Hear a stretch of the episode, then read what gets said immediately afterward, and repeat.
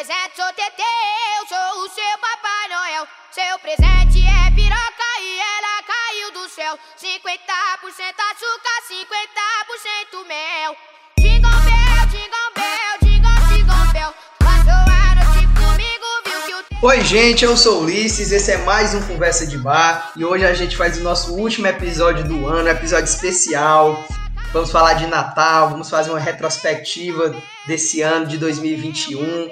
Um episódio celebrativo, né? Vamos comemorar, vamos celebrar o Natal e o ano.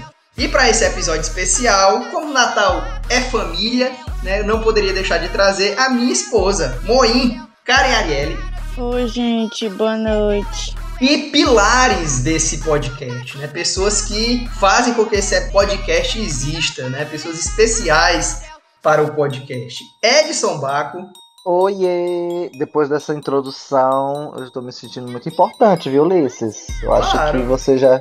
Acho que você então agora vai ter que dar cachê, viu? Depois de ainda bem que tá acabando. importância que tem. Não, oi, gente, tudo bem? Um abraço. Muito feliz aqui de estar nesse especial com vocês. Bárbara Letícia Oi, oi, gente, é um prazer estar de volta. e Raul. E aí, gente? Bom dia, boa tarde ou boa noite. A partir de hoje eu vou mudar minha bio no. no- Botar no currículo. Não, com certeza. Vai estar lá. Então, gente, Feliz Natal, né? Como foi o Natal de vocês? Eu já tava falando aqui em off antes de gravar que eu acho que foram natais diferentes, né? Começar pelo Raul. Tu gosta, Raul, de Natal? Como foi o teu Natal? Cara, eu adoro. Eu adoro o Natal. É, é a data, data comemorativa favorita. A minha, no caso, né? Porque eu sou muito. Um cara muito. que gosta de estar em família. Eu gosto de estar junto com, com os meus familiares. Embora sejam poucos, não passe de cinco, seis pessoas no máximo. Mas quando a gente se junta ali, se senta na mesa pra comer a ceia de Natal, pra conversar, pra bater papo, conversar besteira. É só o que a gente sabe falar.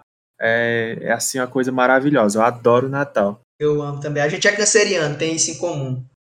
É. E o teu Natal, Bárbara, como é que foi? O meu Natal.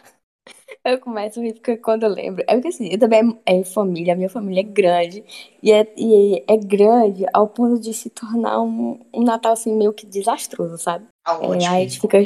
É, a gente fica chamando que é a família Buscapé. Que é, é menino correndo. A minha avó, ela é muito devota, né? E tal, muito religiosa. E aí toda Uhum. vida ela tem que fazer uma oração. Em tudo que tem lá em casa. Se é aniversário de alguma coisa, ela tem que começar uma oração, uma, tipo, uma homilia. É uma coisa só.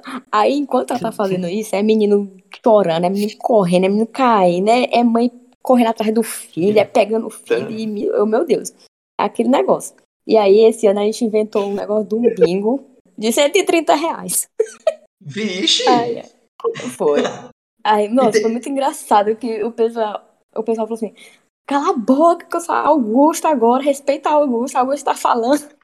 Não, tem não, amigo secreto também, né? Não, pois é, o pessoal saiu do amigo secreto pra fazer o bingo, porque o amigo secreto teve muita gente que, que ficou desempregado, né? Aí não, não, deu volu- não deu muito volume. Mas teve o amigo secreto, teve o bingo pra compensar quem não, não tava podendo, né? que não tava no amigo secreto, né? Aí Pois é, são faltou- natais diferentes, né? O, o Natal do Raul é uma coisa mais intimista, o teu Natal é um Natal grande. É, eu gosto do Natal nesse sentido, mano, que são várias versões, né? A gente pode comemorar o Natal de, de várias formas. Não, eu ia falar que eu, eu achei muito parecida a descrição do teu Natal aí, Bárbara, com é, os Natal, o Natal lá na casa da Paulinha, que é muita gente também. Tem gente junto, é menino correndo e gritando e se batendo, e menino caindo, e o pessoal tentando orar de vez em quando, não dá, e pega, tira, des- desgruda o menino do outro, é massa demais. Todo E Natal é massa. fome. Gente com fome enjoada, quer comer. É, enquanto tá tentando rezar, eu, pelo amor de Deus, reza logo que eu quero comer. Meu Deus, eu tô morrendo de fome. A criança chorando, meu Deus. Dança do TikTok. Esse ano teve dança do TikTok. Tava precisando. Mãe, gosta de Natal? Eu amo Natal. Eu amo Natal, amo presente, eu amo pisca-pisca. Ela É ama verdade. pagar uma vela também. Eu Ai, amo data. Se eu pudesse, é porque a minha família agora, nos natais, não estão mais ligando muito de se reunir, cada um fica na sua casa. Mas se eu pudesse, eu montava. Eu amo essas bagunças, assim, a família reunida. Tipo, meu sonho, eu disputava dentro disso, que meu sonho era voltar a ter amigo secreto. O pessoal lá na minha casa não quer mais ter amigo secreto. Acha besteira. Eu vou dizer, ô besteira, eu não vou com isso de jeito nenhum. Aí ninguém aceita fazer amigo secreto mais. Aí as tradições estão se acabando. O nosso Natal esse ano foi só a missa e, e uma Não, mas ceia, esse- né? Com- mas a gente esse- comeu o peru. Mas esse ano quase que não acontecia também um Natal lá em casa. O pessoal tava muito desanimado, cara, muito desanimado. E aí foi que a mãe, bora gente, vamos, ó, vou dar isso, vai ser aqui. A mãe que puxou aí a rédea, e aí foi o que aconteceu. Porque que senão ter. não ia ter, não. Eu Uhum. vou, ser, eu vou ser a tia que vai puxar o Natal. É. O, o Natal pra gente aqui é sagrado, né, mãe? Porque, ó, gente, começo de novembro a gente já fica aperreado. A gente já quer montar as árvores, já quer botar o pisca-pisca. Por que, que não tem nada na cidade ainda? A cidade tá. não vai ter Natal esse ano. Inclusive, a cidade esse ano em Fortaleza, muito pouco, mano. Muito pouca iluminação, muito pouco decoração. Pra mim foi uma decepção, mano. Não teve, No, não no teve nosso um Papai prédio, Noel do nosso, Benfica. No nosso prédio, só o nosso apartamento tem pisca-pisca. Isso, um clássico Nossa, Papai. Noel do, do Benfica no nosso prédio. O pessoal só bota uma guirlanda ré na porta agora, né, mãe? É. Mas pisca-pisca, né? a gente sempre bota. Árvore de Natal, quando é em outubro, a gente já tá tirando do saco pra poder botar. Os pisca-pisca. Eu e a Paulinha, a gente só tem, só tem zoada. No Natal do ano passado, a gente disse assim, Paulinha, esse ano a gente, a gente não botou, botou é, decoração de Natal, mas não vamos se aperrear. Começo desse ano, a gente vai deixar passar essa bagunça do Natal. Vamos comprar tudo, tudo. Né, se, vou dar um spoiler aqui, a gente não comprou nada para esse ano. E não, não fez nada de decoração de Natal lá em casa de novo. Então, é Tem isso que, aí. tem que fazer ano que vem, Raul. é- Uma das metas é, do ano que vem. é muito desligado, é muito desligado essas coisas. É doido, mas a gente E a- ama Natal. Presente, né, mãe? E a minha avó diz que é tradição. Quando você faz a decoração em um ano, você tem que fazer todos os anos uma decoração de Natal. É, essa herança eu herdei lá de casa também. Sempre a mãe fazia. E aí a gente continuou fazendo. Presente, mãe adora presente. Se eu passar um Natal em branco, meu Deus, é um. E tira, Exato. veja, ano passado eu nem ganhei presente. Edson, como foi o seu Natal, amigo? Como sempre, flopado. Fa- Não, não acredito. Lá- Assim, gente, lá em casa é, é, é muito flopado o Natal. E- Mas tu passa o não Natal com a. Dilne, né? É, não, é porque assim, lá em casa, é, é- é- é o- a nossa família é o tipo de família que quando ela tá toda reunida, não funciona, sabe? É treta, é briga, é gente com comentário assim, é, inconveniente. Aí quando começam a beber, aí começa a aumentar mais ainda essas coisas. Então lá em casa, os meus pais já decidiram que Natal com a família toda toda reunida não funciona né? Não, não funciona de jeito nenhum. E aí, ma- é, aí depois a gente passou por uma, por uma época de Natal de vizinhos. Então, ge- geralmente lá na nossa casa a gente fazia um amigo secreto com os vizinhos e tal, tá, tá, tá, tudo mais. Mas aí desde que quando começou a pandemia, essas coisas assim, a gente já tá faz o nosso o nosso Natal meio flopadinho mesmo em casa, só o núcleo familiar, né? E, e aí, é, mas aí o, o que eu, eu amo, o que eu gosto da- da- das festas de Natal é porque eu tenho muitos amigos que fazem ceia de Natal. Então a minha ideia, quando, sempre quando chega o Natal, é fazer um tour. Então eu vou na casa de um amigo, depois eu vou no outro, e aí eu, vis- eu visito umas três ou quatro casas na época do Natal e vou saltando de casa em casa comendo. Que coisa melhor do que essa, né? Eu amigos Então, assim também. Aí É, sim, viu? Aí exatamente. sim. É, exatamente. Eu acho que a gente tem que normalizar o Natal entre amigos, né? Porque, pois, na minha família não funciona, né? Como eu falei, né? É treta por cima de treta, como tá a família toda. É, isso- é, chega a ser insuportável. Agora, é, com os amigos, eu acho muito bacana isso, né? E é bom que eu sempre posso comer uma comida variadinha também, passando de, de família em família, né? Na Então, casa é uma coisa, né? Exatamente, então é muito vantajoso. Eu acho muito mais capote. vantajoso. Um capote no lugar, um outro lugar vai ser um É, frango. um peru no na casa, na casa do amigo mais abastardo vai ser um peru, né? Então, é. é, é, Um exatamente. fricassê, uma Um lasanha, fri- né? Um fricassê, uma É, e eu- lasanha, Mas, gente, uma carninha de coisas, a porco. coisa que eu mais amo no Natal é a comida. É a comida. Eu gosto de comer. O que a ação de graças é pro, pra galera dos Estados Unidos, o Natal é pra mim aqui no Brasil, porque é muita comida. A gente come, pelo menos eu no Natal eu como igual um animal. Ah, também. E esse ano, esse ano não, todos os anos, mas é, esse ano ficou muito popular o, o, RO, né? O resto de ontem. Né, que, e parece que sempre é melhor. Parece que sempre é melhor. Eu já, já trouxe, Moni já fez a, ali o, o meu RO e eu já fiquei ansioso. A gente fica sem aguentar, né? E ansioso para chegar logo amanhã para poder comer. Que é esse bom demais. Foi, esse ano foi o primeiro ano que eu fiz a ceia. Foi, se garantiu, viu? Se garantiu. Peru, Aí. farofa, Simbólico. macarronada, arroz, Esse- foi simbólico. Porque ano Esse ano- passado, ano passado era pandemia, né? E aí a gente teve um Natal muito diferente lá em casa, que foi só um jantar, eu e a Arielle, sozinhos. A gente lá na mesa, né? Fez a ceia lá. E uma coisa que a Arielle odiava, macho. É, quando tinha o Natal lá em casa, que a gente esperava meia-noite pra comer. Ela não aguentava, mano. Porque da- da 9 horas já Casa tá com primeiro. fome. Comi Lá em casa. 10 horas eu tava comendo também. Pois é, aí lá na Arielle a gente come já bem cedo, né? Aí acabava que a gente sempre Esse comia duas vezes. Natal, Primeiro na Arielle e depois lá em casa. Gente, é porque pra, na minha casa a janta é 6 horas. Então a gente come 10 horas, é uma ceia. Menina, esse ano a gente chegou da missa, que eram umas 9 horas. Quando a gente chegou, já tá gente com um prato ali na, na beirada do fogão, ali na mesa. Doido. Quando, assim que a gente chegou, pronto, todo mundo voou na mesa, se serviu. Foi um, um, um alvoroço, todo mundo pra morrer de fome já. é, lá, lá em casa, lá na avó, né? Porque eu passo os natais lá, é lá na avó, na casa da avó, no Santo Antônio. Lá deu sete horas, a gente já tá. Vamos comer, vamos comer, vamos comer. Nove horas eu já tava dormindo. Sete a- até, até quando aguentar, né? Vocês têm algum Natal inesquecível? Alguém aqui tem um Natal inesquecível? Ah, eu lembro muito dos natais com com meu avô ainda presente, né? E o meu tio, por mais que ele sempre saía chateado e tal. E esse ano eu achei, eu achei assim bem, é Bom. assim, é porque assim, né, pandemia e tal, não foi a mesma coisa. Esses dois últimos natais não foi a mesma coisa. Até de comida também, parece que o pessoal tava assim bem, bem, sabe, bem desleixado, mas foi bom. É sempre bom reunir a família, eu sempre gosto. Eu fico chateado com quem não vai. É, Sempre Natal é isso.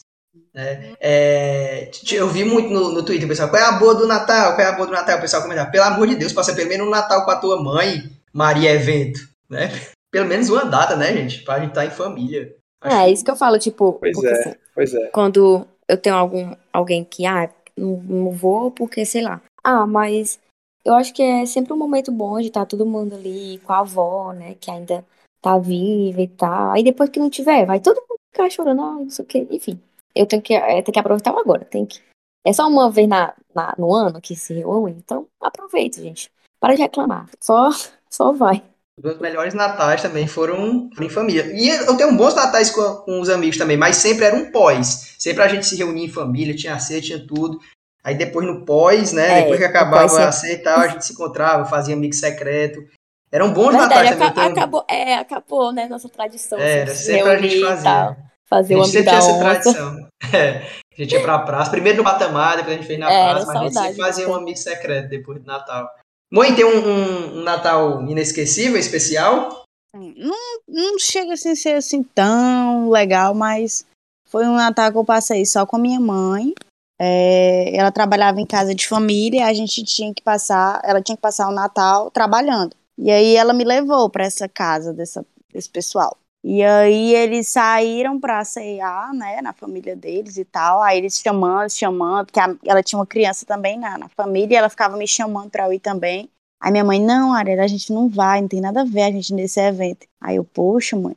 Aí sei que foi assim, ela deu, a, a- essa criança deu uns chocolates lá pra gente, a gente passou o Natal nessa casa, que eu não sei quem era. Aí foi meio triste, ficou eu, ela, a gente assistindo o jornal e lá no Natal. Aí no outro dia, a menina lá abrindo vários presentes, as coisas mais lindas do mundo, e eu olhando. Tipo, a criança rica e a criança pobre. Ah, meu Deus. Marca.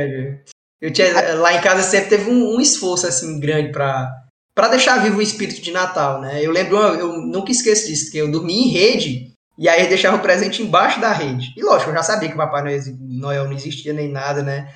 Mas a mãe tinha esse carinho esse, né, especial de deixar ali um. Né, de, de fazer, deixar vivo ali o, o espírito natalino. E falando em espírito, isso vocês têm algum, algum costume, assim, que vocês façam no Natal ou no período de Natal? Por exemplo, aqui em casa a gente tem né, esse costume de decorar a casa, né? Ou alguma coisa que vocês gostem nesse espírito natalino, enfim. Menino, não, não tem esse. Aqui não tem esse costume de, tipo, decorar a árvore. Tá? Minha vontade de decorar e tal, mas nunca teve. Acho que quando eu for morar sozinha, acho que eu vou pegar esse costume. Ou não. Enquanto vocês estavam falando, eu, eu percebi uma coisa da minha família. A gente não é muito apegado a rituais, a gente não é tão apegado a, a eventos celebrativos ou algo desse tipo. Eu não me lembro de crescer e ver estes eventos de maneira muito marcada na minha família. né? Já teve, a gente já, já, a gente já fez ev- eventos natalinos e tudo mais, mas eu não sentia que era uma coisa assim que fosse uma, uma preocupação realmente de. Tinha, tinha ano que tinha, tinha ano que não tinha e tava tudo bem. Né? E como eu Não falei, era algo natural, né? Tinha que, tinha que ser. Tinha que ter um esforço coletivo pra, pra galera se reunir. é porque lá em casa eu acho que a gente não, realmente não tem esse espírito ritualístico de, ou, de, ou cerimonial de, de juntar e fazer tudo isso. É, eu, eu acho que, que eu, acho que inclusive isso afeta a- até a, a maneira como eu vejo também, porque eu vejo que eu também sou uma pessoa que não sou muito ritualística também. Eu não, para mim tendo um ritual ou não, isso para mim não, não me influencia em muitas coisas. Mas eu acho que isso tem mais a ver realmente de cada família, né? Cada família tem um, tem um sistema, uma forma de funcionar diferente, né? Ou, ou valoriza coisas diferentes também. Hum. Tipo, é, negócio de Papai Noel, a minha família nunca me deixou acreditar em Papai Noel. Eles sempre deixaram bem claro que isso não existia. Aí eu lembro que eu passava o Natal da casa da minha tia, e aí ela fazia esse ritual que o Luiz tá falando, né? De colocar o presente debaixo do berço da menina. Aí a minha tia falava, pelo amor de Deus, não conta pra ela que Papai Noel não existe. Não tira a magia dessa criança. E tipo, eu tinha 8, 9 anos, entendeu? E eu, meu Deus, que besteira. Eu acreditava porque a- a- os meus pais faziam isso. Eu acordava debaixo da minha rede, né? Que eu sempre dormi de rede. Eu encontrava um presentinho, seja dos mais simples ou até o mais elaborado. Pois Mas tá aí, eu me lembro que quando um era ritual. A, manhã, a minha manhã de Natal. A, a minha manhã de Natal, a única coisa que eu encontrava debaixo da minha rede era mesmo. A cia. A gente tem isso até hoje com, com os meus sobrinhos. A gente nutre esse, esse negócio de desacreditar, até chegar numa idade que realmente fica mais tosco acreditar, mas enquanto é criancinha e tal, a gente. É, é, eu ainda- lembro que quando era criancinha ainda eu acreditei ainda. Eram duas coisas que eu acreditava, era nisso e na. Qual era a outra coisa? Que Era a fada do dente. Eu também acredi... eu cheguei a acreditar na fada do dente também, gente. Eu era uma criança toda Pois é. imaginativa. Não, lá em casa tinha tudo isso. Se eu botasse um dente debaixo do travesseiro, a mãe ia lá, botava moeda. Pois é, eu não. Besteira. Eu não escrevo cartinha, não, mas o Arthur já escreveu. Por exemplo, o meu sobrinho, ele escreve cartinha papai. Já escreveu, né? Hoje ele escreve mais, Escrevia. Mas, escrevia e tal. O que ele pedia, a gente tentava, né? Mas. Escrevia, escrevia Uma vez, uma vez a minha mãe me levou pra um, pra um evento, que era um evento beneficente, né? Aí ela disse, ah, Ariel, faz aqui a tua caixinha pro Papai Noel. Papai Noel? Sim, menino, dá que o pessoal vão, vão doar pras crianças pobres os presentes. Aí eu, ah... Aí eu tive que fazer, pela primeira vez eu tive que fazer a caixinha do Papai Noel, sabendo que quem ia dar era outras pessoas. Magia. Zero magia, né? Nada magia. Mas tem outras coisas no Natal também, assim, tipo filmes de Natal, ou troca de presentes. Nada disso vocês vocês fazem? Zero. Zero. Troca de presente. No, no máximo, no Natal, eu ganhava uma caixa de chocolate. Eu sempre espero presente. Ah, eu tenho, eu me lembrei agora de uma coisa que me marcou em um Natal quando eu era criança, que foi quando a gente estava colocando os enfeites de Natal, né, lá na minha casa, certa? Eu era criança e, a- e na- e- e lá em casa tinha um Papai Noel de gesso, é, grande, né? Não era enorme, mas era grande, o Papai Noel de gesso. E aí eu me lembro que eu derrubei o Papai Noel e quebrou a cabeça. E o Papai Noel ficou sem a cabeça e eu passei o Natal todo de castigo lá em casa. Essa foi uma lembrança que me marcou bastante de eu ter arrancado a cabeça do Papai Noel. Matou É. o Papai Noel. É, O tadinho, Papai Noel bichinho. decapitado. Mas ficou por quanto tempo papai- deca- decapitado lá na tua casa? Ele ficou até. Não, foi, isso, foi- isso foi de um dia pro outro. No dia, no dia seguinte, é, é, é, é, eu não sei, eu não sei que material cola gesso. Que material cola gesso? Cola mesmo? Qualquer um, acho que, acho que gesso Qualquer não é cola maluca. É. Qualquer cola É. maluca, Mas ele-. É, mas, mas é, conseguiram colocar a cabeça, mas ficou o nariz assim, com, com raspado de branco, sabe? Hum. Aí É clássico, né? É o clássico do bebê derrubado. Papai Noel aqui da árvore de Natal aqui de casa é bizarro também. É igual o Papai Noel do Benfica. Papai Noel cracudo é ótimo.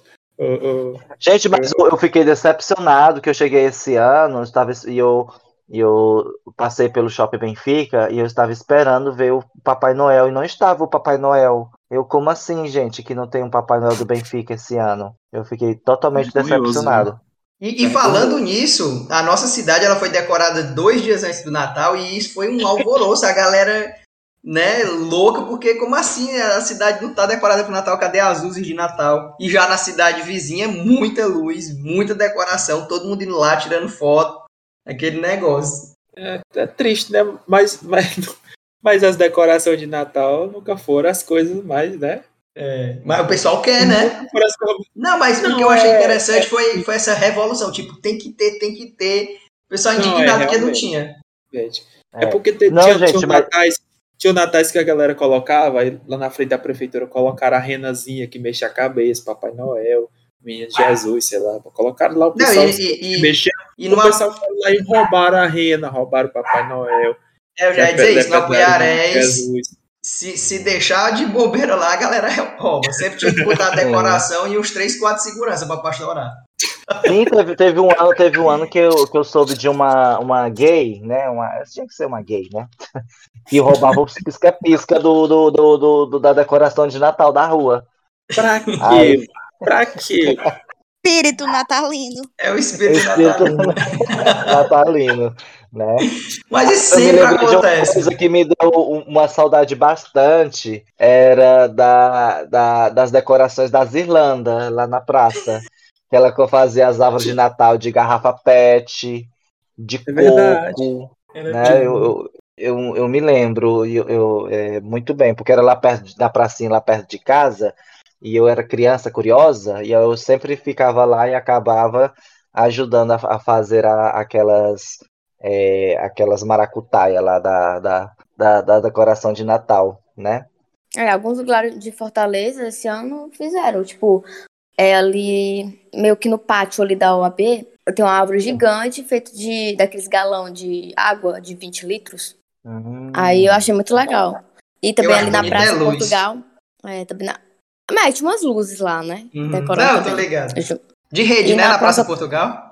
É, e na Praça Portugal também. Eu acho que virou tradição. Ah, acho é que ano passado já era assim. É, a galera no Natal vai inclusive pra lá, né? Algumas pessoas vão pra lá comemorar. Tem alguns eventos de natalinos, né? Natal shopping de também, luz. acho lindo. É, decoração É. de shopping. A chegada do Papai Noel, né? No Iguatemi, é um clássico. Ele chega de helicóptero, tem aquele negócio, né? Eu acho que A chegada teve, não, teve? Eu não sei, mas, mas tem, né? É uma tradição que, que existe. É. Eu me lembro que, que eu vi uma notícia, eu acho que foi em Fortaleza mesmo, que tinha, tava chegando um Papai Noel na praia de barco e o barco virou. Eu vi isso. E aí a onda derrubou ele. A pegou e derrubou o Cara. Papai Noel. O Natal, o, o Natal conseguiu acabar com o Papai Noel. O Natal 2021 foi tão assim que nem o Papai Noel, co- coitado, conseguiu chegar no, no posto de trabalho dele. Natal pra mim sempre é bom, gente. Eu assisto filme de Natal. Então vocês não tem não um filme de Natal favorito? Vocês não gostam? Eu, te- eu gosto do eu gosto do Herói de Brinquedo, mas eu nunca mais assisti. Não, Herói de Brinquedo não, como é? É o Herói que é com, a, que é com o Schwarzenegger. Sim, eu tô ligado, macho. Eu adoro esse filme também, que é o boneco, né? É um herói de brinquedo, exatamente, é com o Schwarzenegger. Esse filme é bom ele demais. tem que comprar um boneco pro filho dele. Sim, Ah, é sim. muito bom esse filme. Tu é doido, é maravilhoso esse filme. Eu assisti demais também, ó. Sessão da tarde demais. Sessão da tarde, demais, assim. É esse Esqueceram de Mim. Todos os filmes de Natal, eles são ótimos. Só que eu tenho preguiça de reassistir. Eu só assistia porque passava na Globo. Já passando Ah, eu assiste, né? É, tá passando assiste. O Grinch passava lá no SBT. Tenho medo. Tem medo do Grinch. Adoro o Grinch. Ah, eu gosto de Esquecer de Mim. Nossa, pra mim é o melhor. É, esqueceram de mim. Eu acho que foi um filme que marcou a geração. Era, acho que era um clássico realmente as pessoas é, irem é, assistir e esqueceram de mim na época do Natal. Um filme, um, um filme muito bom de Natal que, que é novo, que é recente, é o do ano, do ano passado, que é com Leandro Hassum. Que ah, chama é? Tudo Bem no Natal do ano que vem. é, pronto. Sim. É, a Exatamente. gente assistiu esse filme. É, é muito bom, bom, esse filme. Eu me emocionei bastante, tá? Me emocionei hum. também. Filme brasileiro de Natal. Eu fiquei brasileiro. impressionado. É um dos melhores filmes brasileiros, viu? Não, inclusive ele ficou, ele ficou entre os filmes mais vistos na época que estreou no Natal do ano passado. Não só no Brasil, né? Não só no Brasil. Não só no Brasil. Mas, tem, uma, tem uma animação também, tem uma animação também Klaus, que é muito boa também. Klaus. Ah, você é muito, muito conhecida. Ganhou o Oscar, se eu não me engano, né? Nossa, é emocionante também. É sempre bom rever também os episódios de Natal do The Office também. Eu ia falar de Friends. Eu ia falar de Friends, que os episódios de Natal de Friends são são maravilhosos. Tem o do Peru lá, tem Véspera ah, da Véspera de Natal. Friends, pra mim, os, ep os episódios de Natal de Friends, pra mim, são melhores ainda. E o especial de Natal com Roberto Carlos.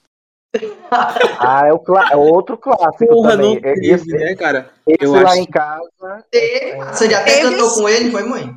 Teve? Teve. Teve? Como teve. assim, cara? Foi algum, foi algum sistema de streaming que eu não assino? Porque na Globo não foi, não. Globo. Alguém tem alguma coisa pra falar de Natal ainda? Bárbara, Edson, Moim? Uva passa com ou sem? Ah, não, pelo amor ah, de Deus, né, gente? Com. Ai, pra mim é com. Não, Bota uva passa sem, né? pode socar. A minha irmã, esse, a minha irmã esse, esse ano fez farofa de, de linguiça calabresa e botou passa, mano. Pra quê, mano? Gosto. O que que tem? Eu gosto. Pode botar. Não. Deus me livre, gente. Eu, eu nunca entendi, eu nunca entendi é, por que, que a uva passa ficou polêmica, gente. Eu não, eu não entendo, porque ela é maravilhosa. E eu né? vim descobrir um dia desse que a uva passa é a uva. Só que desidratada, né? É. É. Descobri um dia desse. É. é Aí, mas eu não sei não, porque a uva passa é tão pequenininha. Pra mim não é uma coisa que afeta, mano. Eu gosto de doce com salgado, então a uva ela traz um doce ali naquela comida salgada que, que eu gosto. Se tirar, vai fazer falta? Para mim, não. Mas se colocar, para mim também não atrapalha. O meu sentimento com uva passa é esse. Eu não sei por que essa revolta. Eu não gosto, né? Desnecessário. Desnecessário. Bota as uvas lá para comer depois. Bota no pote, bota no pote para quem quiser comer, vai lá e come. É muito melhor. É, época de Natal também sempre é é, época de retrospectiva, né? Final do ano, sempre é Feliz Natal e próspero Ano Novo. E aí a gente faz uma retrospectiva do ano que passou, né? Como foi o nosso ano. É um, é um momento reflexivo também o Natal. Né? De olhar para trás, ver o que a gente fez no ano, ou as coisas mais relevantes que aconteceram no ano. Seria interessante a gente fazer a nossa retrospectiva. E aí, para facilitar, eu pesquisei aqui as coisas, o trend do Google, né, que foram as coisas mais pesquisadas, as, as maiores buscas do Google no ano de 2021. E aí eu queria compartilhar aqui com vocês para a gente, através desses trends, dessas buscas, né, fazer a nossa retrospectiva. Pode ser? Vamos lá, vamos lá. Vamos lá, vamos lá. Simbora, aviões. Antes da gente começar, 2021 foi um bom ano para vocês? Como, como vocês avaliam 2021? Bom, 2021 ele foi apenas o, o ele foi apenas uma extensão de 2020, né? Porque é, foi basicamente a continuação do que já estava acontecendo em 2020, né? Que é foi só... a segunda temporada. Exatamente, é, 2020.2. temporada assim, 2020.2. Moin, gostou do ano de 2021? Mais ou menos, né? A gente teve muitas perdas. Mas eu acho que, no geral, assim, foi um ano de, de, de transição ali, de, de. Também de esperança, né? Ele começa muito ruim, ele começa ali com realmente é uma extensão de 2020, mas. E termina muito ruim. Não, mas eu acho que com, com o avançar da, da, vacinação, com as coisas abrindo, com a gente voltando a, a ver pessoas, a, a trabalhar, a fazer um monte de coisa de forma mais presencial, eu acho que 2021 também ele termina com, com um sentimento de que 2022 vai ser diferente, pelo menos para mim. Ou estou equivocado? Eu espero, eu espero ter uma esperança muito grande que você não esteja equivocado, que realmente concretize isso aí que tu tá falando. E eu acho que foi um ano de mudanças. A pandemia ela traz mudanças, né? No geral, eu vejo assim, muitas pessoas que, que estavam ao meu redor, assim, pessoas do meu convívio, eu vi que passaram por mudanças significativas. Não sei se só no meu ponto de vista, né?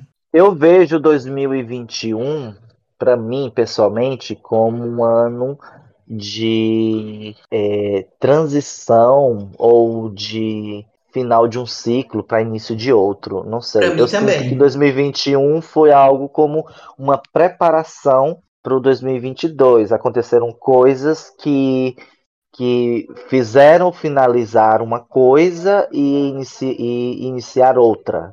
Concordo. Então vamos lá para a retrospectiva, gente. Ó, a primeira, o primeiro tópico do Google aqui é virou um meme. Aí eles fazem uma classificação de 1 a 10 das coisas, do top 10, né? De coisas que viraram meme, buscas né, que viraram meme. No décimo lugar nós temos leite condensado. Em nono lugar, Round 6. Oitavo lugar, BBB 2021, BBB 21, né? Em sétimo lugar, memes de frio. Sexto, Pfizer, né? Aquele meme da Pfizer. Tem um abuso, já digo logo. Cinco, cremosinho. Quarto, em quarto, Mopaz. Em terceiro, Mia Khalifa. Pra mim, uma surpresa. Em segundo, Palmeiras. E o, o maior meme do ano, segundo o Google, foi cringe. O que é cringe, né? Cringe, a palavra cringe aí foi a maior busca que virou meme esse ano. Algum destaque? Eu concordo Fazer um com dest- todas elas. E eu Nossa, amo eu pa- Pfizer. Eu amo o Pfizer, já. Ok? Não venha falar do meu, da É ela, a Pfizer, Pfizer. Eu tenho um abuso. Eu acho muito forçado. Eu acho. Eu passei, Não. Pode falar, Não, Bárbara. o, eu passei muito tempo, assim, do, do cringe, né? Eu passei muito tempo sendo chamada de cringe, eu não sabia, porque assim, eu participo de um grupo de NFL, e nesse grupo tem muita criança, criança, eu acho que é criança, né? Porque pessoal, assim, de 15, 17 anos, sabe? 18. criança. Assim, tem uns mais velhos, mas, enfim, as crianças são as que falam mais lá. Aí ficavam. Bom, quando eu disse a minha idade, aí ficavam me chamando de cringe, cringe, e de tia, e de avó. Aí dava vontade de dar uns petelecos nelas. Enfim, e eu não sabia que o diabo era cringe, depois de muito tempo que eu vim saber. E eu fiquei passada, chocada. Isso, eu me lembro que isso foi no início desse ano, essa, essa, essa polêmica do cringe, sabe? Que, De um tweet, né? De, de, um, de, um- de uma de uma pessoa ale- aleatória, e aí bombou e entrou nos trendings. Na verdade, É, Edson, isso aconteceu já na era. metade do ano. Foi em junho. foi na metade do ano. Sim. A gente não Vai, tem eu essa noção, né? Gente, é porque eu te- eu te- eu- uma, uma coisa que eu tive a impressão é que 2021 não foi um ano rápido. Pra mim durou uma década, o 2021. Isso Não, eu, Edson. eu tá tenho cara. essa impressão. Pra mim não foi um ano que passou rápido pra mim. Foi um ano que passou bem rastejadinho pra mim. Também tem essa sensação Que é que outro, depois que outro aconteceu, fuso horário lá na Colômbia. parece que aconteceu há anos atrás. Aconteceu É muita coisa. Exatamente, exatamente. Desses memes aí, o único que eu sou contra é o Mopaz. Gente, eu não entendo por que que Mopaz é engra... Alguém me explica por que que é engraçado? Eu de adoro, Deus. eu adoro. Eu adoro o pose do Rodo só assim, fazendo ver, mó paz. Eu sou, eu sou uma pessoa que usa os memes e não sabe o porquê, a- como apareceu, como surgiu. Só uso, só tô lá. o mó Eu tô paz na é do vibe. pose. O mó paz é do pose do Rodo. Ah, tá. Continuo não entendendo. Tu conhece o MC Pose do Rodo? Eu sei umas músicas dele, eu acho, que eu sei. Só não Sim, sei ele falar que, usa, ele que usou isso, mó paz. E, e, na Ah, verdade, tá. esse, esse meme aí é do Sam. Né? O Sam que, que bombou ele, né? Que fez ele. Que aí, pra tudo que acontecia, eles colocavam o post do Rodo ali fazendo o V dizendo mó paz. Né? A legenda. Aí foi figurinha e tudo. Eu acho que o surgimento da figurinha também fez com que o- os memes aí eles ganhassem outro patamar também. Gente, eu sou totalmente desatualizada. Eu só conheço um terço desses memes aí. Tem alguns aqui que eu não lembrava, tipo do leite condensado, foi uma parada com o Bolsonaro, eu mal lembro. O leite Mal condensado, lembro. leite condensado foi É. do Bolsonaro. Eu não sei Eu também não mas são- entendi. Tá tudo errado. Esse do leite condensado foi por aquela polêmica que gastou não sei quantos milhões só com compra de leite condensado. O cremosinho, ele é um influencer. Tipo, eu não, eu não sei. o- meme dele é a dança, né? É a dança. Ele vem dançando. eu- Qual é aquela música, hein, Bárbara? É, não sei o que, não sei, já ficou. É, é. Para zona sul. Aí quando lá se apaixona. Eu gosto desse meme também. Eu gosto. O da minha califa foi por causa da CPI, não foi? Ou não? Ah, foi. Sim, sim, sim, sim. Por causa, por causa que Sim. tinha, um, tinha um, um senador lá que sempre, para desmoralizar um- uma pesquisa feita por uma, por uma empresa lá sobre, sobre as coisas da, da vacina ou algo do tipo, dizia que uma das consultoras era uma ex-atriz pornô. Aí a galera começou a fazer meme dizer- com, com- com a Mia Khalifa no Twitter. E aí, tipo, até na, até na CPI citaram o nome dela, mano, da Mia Khalifa. É. E, ela, É e ela assim. se manifestou até. Eu vi que ela se com manifestou, certeza, com inclusive. certeza. Se o Brasil precisa de ajuda, alguma coisa assim. Isso, exatamente. Pra mim, o Aí. único paia, o único paia aqui mesmo é esse da Pfizer. Eu não sei como vocês conseguem achar graça com isso, gente. Ai, Eu, gente, eu, eu lembro nunca dei uma risada, Eu eu nunca dei uma risada com isso. Eu não acho, eu não acho. Ai, Exato. Alices, como tu Ai, tava teve- ama- teve- amargurada nessa época, Ah. viu? Teve, teve um amigo meu que eu postei, aí ele pegou e falou assim: Não vi graça. Eu não Nossa, vi. fiquei toda errada. Fiquei toda errada. O amigo era um Assim, é, não, uma pessoa, é, não, uma pessoa comenta. Uma, uma pessoa comenta negativo na minha foto, ou alguma coisa que eu posto, eu já fico triste, gente. Aí eu pego e vou lá, apago, assim, crise existencial. Amiga, não se sinta afetada. É porque realmente eu é um tipo de humor que não me Mas faz rir. Ulisses. Mas poderia ser tranquilamente, porque eu não vejo graça. Foi, foi bastante, bastante compartilhado, né? É tanto que Pois agora é, eles- ele, ele apareceu, ele apareceu no, no, Fantástico. no, no Fantástico, né? No, no, no Amigo Secreto, né? Da Globo. Ele, ele ganhou o quê, hein, mãe? Uma luminária, não foi? coisa assim.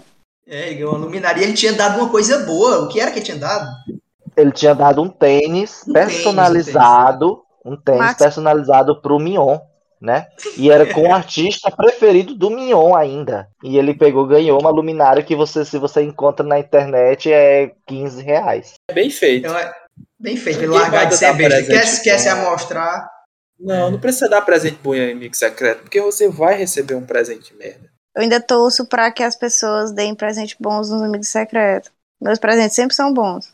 Gosto de dar bons presentes também. Gosto de receber bons presentes. Que é outra coisa que é clássico de Natal, né? É amigo secreto que você sempre, sempre tem alguém que dá um presente é, muito bom e recebe um presente de merda.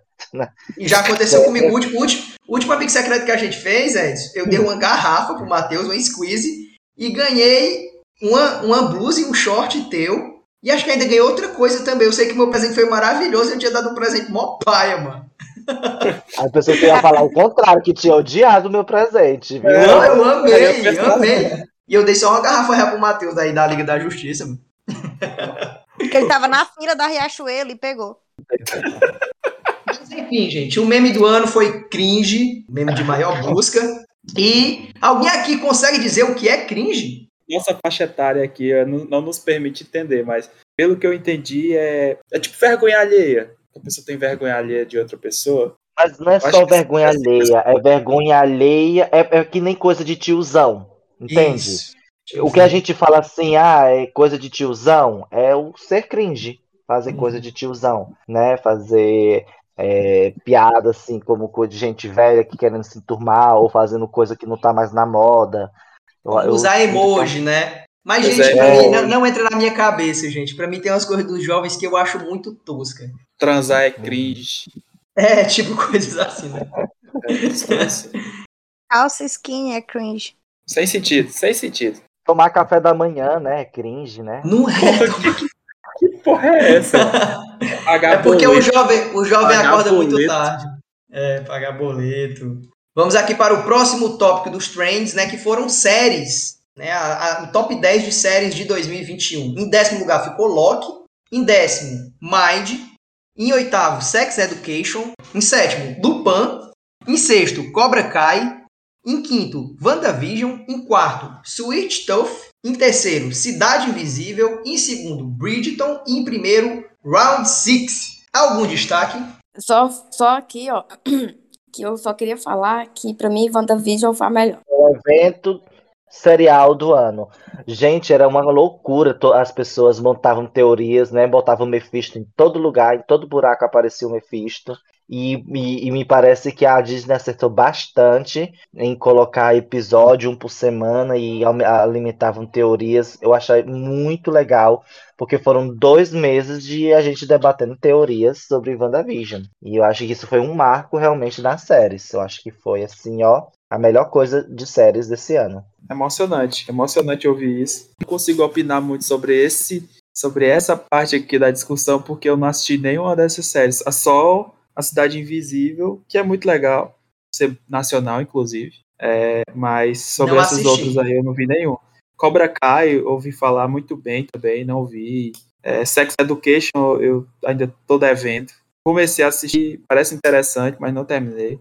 Loki eu vi sozinho, mas, mas Mind eu vi com a Arielle, Sex Education eu vi com a Arielle, WandaVision eu vi com a Arielle, Bristol eu vi com a Arielle, Round 6 vi com a Arielle.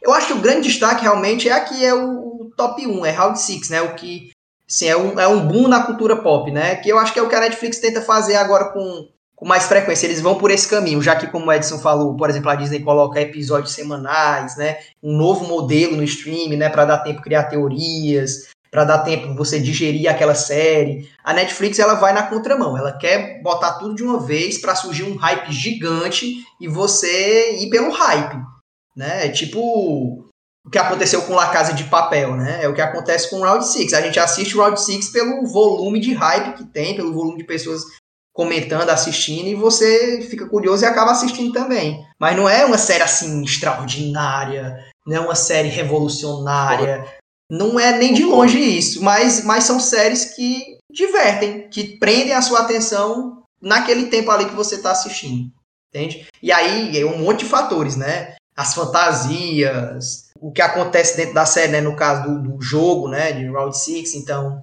vai repercutir é, esses jogos, vão repercutir os personagens, que também faz com que esse hype cresça, né? Mas enfim, é, eu acho que bomba muito por causa disso, por causa do hype. Porque por ser série maravilhosa, não é.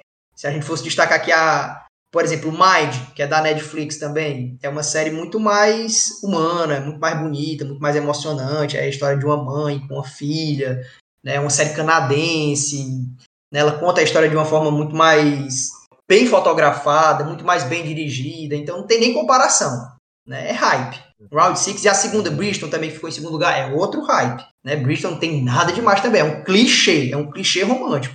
É uma menina doida por um cara e ela quer ficar com esse cara. É isso. É um clichê Por romântico, Deus, mas eu não assisti.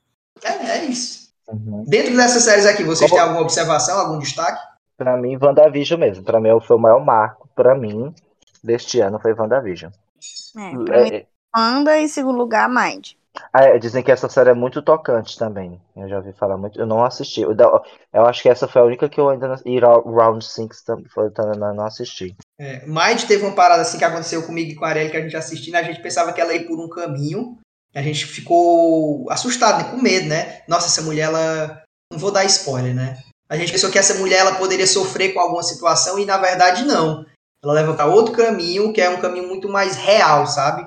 É muito mais pé no chão. Então, isso que me ganhou a série, porque, tipo, não é nada mirabolante, não, é, são preocupações, são situações reais mesmo, são sofrimentos muito mais próximos, né? E aí é, é legal como ela aborda isso.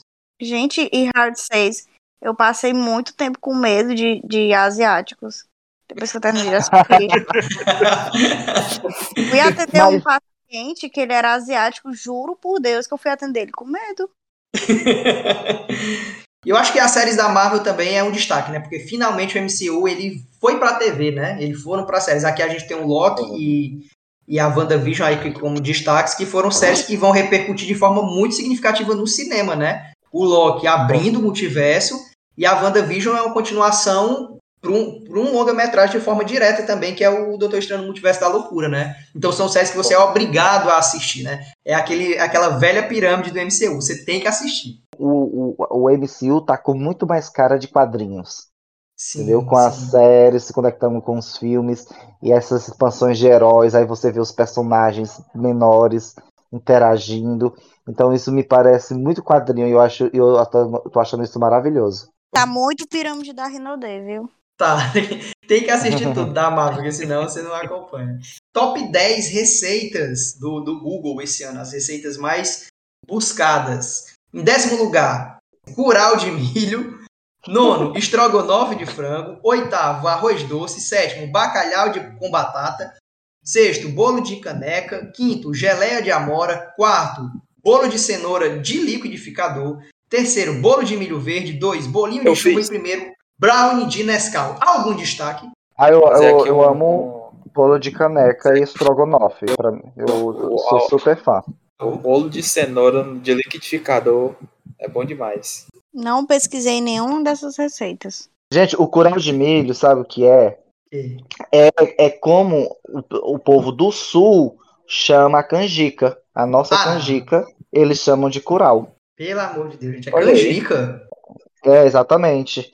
Eu também fiquei chocado com isso, porque como eu tô agora, tipo, é, eu dou aula é, de português aqui, e aí eu, eu- a gente tem que aprender mais coisas, né, do povo lá, porque a gente só, é, só sabe aqui do Nordeste.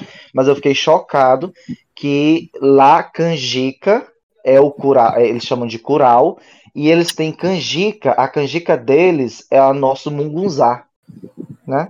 Olha aí. O povo do sul aprende tudo torto, gente. E aparentemente eles estão aprendendo a fazer ainda, né? Muita, muita busca por isso. Mas eu gostei desse top 10 aí, viu? Comeria tudo aí. É, também comeria tudo, mas mais pesquisado aqui foi brownie de Nescau. Se fosse outro brownie, eu entenderia. Ah, não, mas brownie eu sou contra brownie. Eu sou muito contra. Assim, Eu gosto de brownie. Eu acho Não, que não brownie gosto. de Nescau, gente, é, é porque. Fácil É. fazer, né? É, é exatamente, exatamente por causa da. Por causa do, do confinamento ali que a galera tá dentro de casa. As pessoas que ainda estão dentro de casa querem fazer alguma coisinha legal, né, uma coisinha diferente, mas não tem um chocolate bom para fazer a receita, aí faz um brownie de Nescau, aí pesquisa. Mãe, qual é a diferença de bolo pra brownie? Porque o brownie ah, não tem uma massa de farinha de trigo, não é um bolo pesado, é um bolo menor, sem fermento. É mais fácil de fazer? Bem mais fácil. Ah, então tá explicado. Assim, eu, eu sou, eu sou muito, eu sou muito assim com a consistência da comida, sabe? E eu odeio a consistência essa da do brownie, que você é uma coisa dura, mas que é mole. Eu não gosto disso, não. E aí é, é, é estranho. Pra mim é estranho. Você coloca na boca e aí fica aquele negócio mastigando dentro. Não, eu não gosto, não gostei, não. Eu passo, pa- eu passo. Provou um brownie ruim. Podemos ir para o próximo tópico?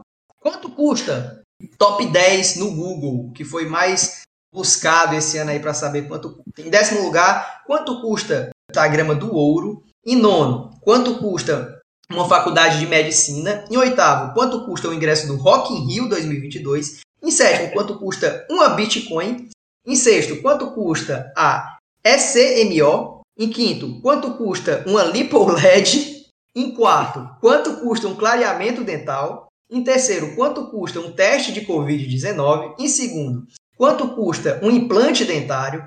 E em primeiro, quanto custa um cilindro de oxigênio? Gente, eu amei essa categoria porque eu acho que tem muitos destaques aqui. Né? Por exemplo, é, Bit- Bitcoin, muito em alta esse ano. LipoLED, muito em alta esse ano. Clareamento dental e lente e resina e tudo que é de dente, muito em alta esse ano. E Covid, né? Cilindro de oxigênio, teste de Covid, né? Que no, até a metade do ano ali também, muito pesquisado. E eu, eu acho, e pra mim, na verdade, isso é um dado muito triste quanto custa um cilindro, porque eu acredito que foi justamente por conta daquela polêmica do povo que tinha que, que, que arcar com seus próprios, né, dinheiro, buscar dinheiro às vezes de onde não tinha, para comprar um cilindro para poder salvar a vida de algum parente. Eu acho isso um- uma coisa até triste, uma realidade até triste saber que isso ficou em primeiro lugar. Muito triste. é, Eu acho que foi a maior busca, porque. Inclusive, eu tava vendo aqui, né, na, na timeline. Foi em janeiro, foi a maior busca do Brasil. Não é só na categoria, foi a maior busca do Brasil. Foi quanto custa um cilindro de oxigênio, né? Porque faltou oxigênio em Manaus. E aí o nosso governo cagou para isso, como sempre, né? E aí vários artistas, né, fizeram campanhas para levar oxigênio para lá, né? Então a maioria das pessoas estavam buscando saber quanto custa esse cilindro de oxigênio para poder ajudar de alguma forma, né? Para que essas pessoas não morressem sem oxigênio lá, principalmente em Manaus, mas em outros lugares também que faltou, né? No auge da pandemia, né? No começo do ano realmente, né, março principalmente ali foi o boom da pandemia de uma forma surreal. Muito triste, né? Reflete, reflete realmente uma, uma realidade que, como tu disse aí, bem no comecinho do ano ali, tava afetando muita gente, tava, tinha muita gente desesperada, né? Então, essas Sim. pesquisas aí, elas, essas são só um reflexo disso, né? do ano de 2021, né? Inclusive a Arielle estava na ponta, né, trabalhando dentro do hospital. Inclusive seria legal ela falar pra gente como foi essa experiência, né? De realmente uma pessoa da área da saúde ali vivenciar a pandemia de fato, né? Como era, mãe, trabalhar no hospital ali no, no auge da pandemia? Muito pesado, muito assustador. A gente tinha muito medo e era muito aterrorizante ver tanta gente morrendo ao mesmo tempo. E, tipo assim, não tinha condição, não tinha suprimento, não tinha é, recurso humano. Então, era. Às vezes a gente sentia como se estivesse, assim, correndo ao contrário. E foi muito pesado. Isso causou muitos traumas. Teve uma vez, não sei se você lembra, que quando a gente estava voltando, você foi buscar trabalho e eu só conseguia chorar. Você ficava apertando o que era, o que era, o que era, o que era. Mas eu não conseguia dizer, eu só conseguia chorar. Porque era desesperador a situação, né? Foram, foi muito tenso, foi uma época muito tensa e muito difícil. Eu me lembro que eu sempre perguntava, e aí, como foi hoje? Ela dizia o número de pessoas que tinham morrido naquele dia. Imagina isso, né? Muito pesado. É, eu imagino que para quem trabalhou né, é, na linha de frente, né, como chamam, deve ter sido uma experiência muito triste e traumatizante, porque deve ser desesperador realmente você ver é, entrando a todo momento gente precisando de respirador, gente é, passando muito mal e mo gente morrendo até, né, que acho que foi um, uma realidade muito frequente na vida dos profissionais da saúde. Eu acredito que que, que esses profissionais, eu acho que deve ter algum, deve ter é, algum apoio até mesmo psicológico, porque eu acredito que é muito traumatizante ver isso, sabe? Eu acho que eu, eu acho que seria algo que eu levaria para a vida toda, hum. com certeza. O rosto, os rostos dos pacientes que ficaram mais marcados para mim foram os que chegavam para mim e para não deixar morrer, entendeu? Meu então, se deparar com uma pessoa que segura a sua mão e implora para não deixar morrer. E você saber que ele vai morrer é muito pesado. E o rosto daquela pessoa fica na sua mente para sempre. E não dava para fazer nada, né? Não. Porque a gente ainda tá na pandemia, ainda tem gente que morre.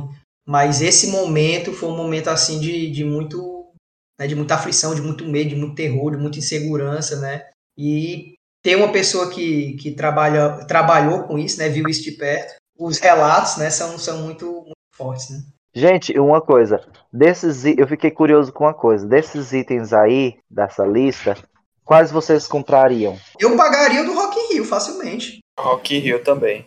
Eu também. Eu clareamento. eu também, eu também, mas eu ia falar que, inclusive, o que fica em evidência com, com, com, essa lista, né, é de como as pessoas se preocuparam com a aparência esse ano, né? Eu acho que muito disso, graças aos digitais influencers, né? que ganharam uma relevância ainda maior na pandemia, porque no dia a dia você está acompanhando o dia a dia deles ali de uma forma muito mais frequente.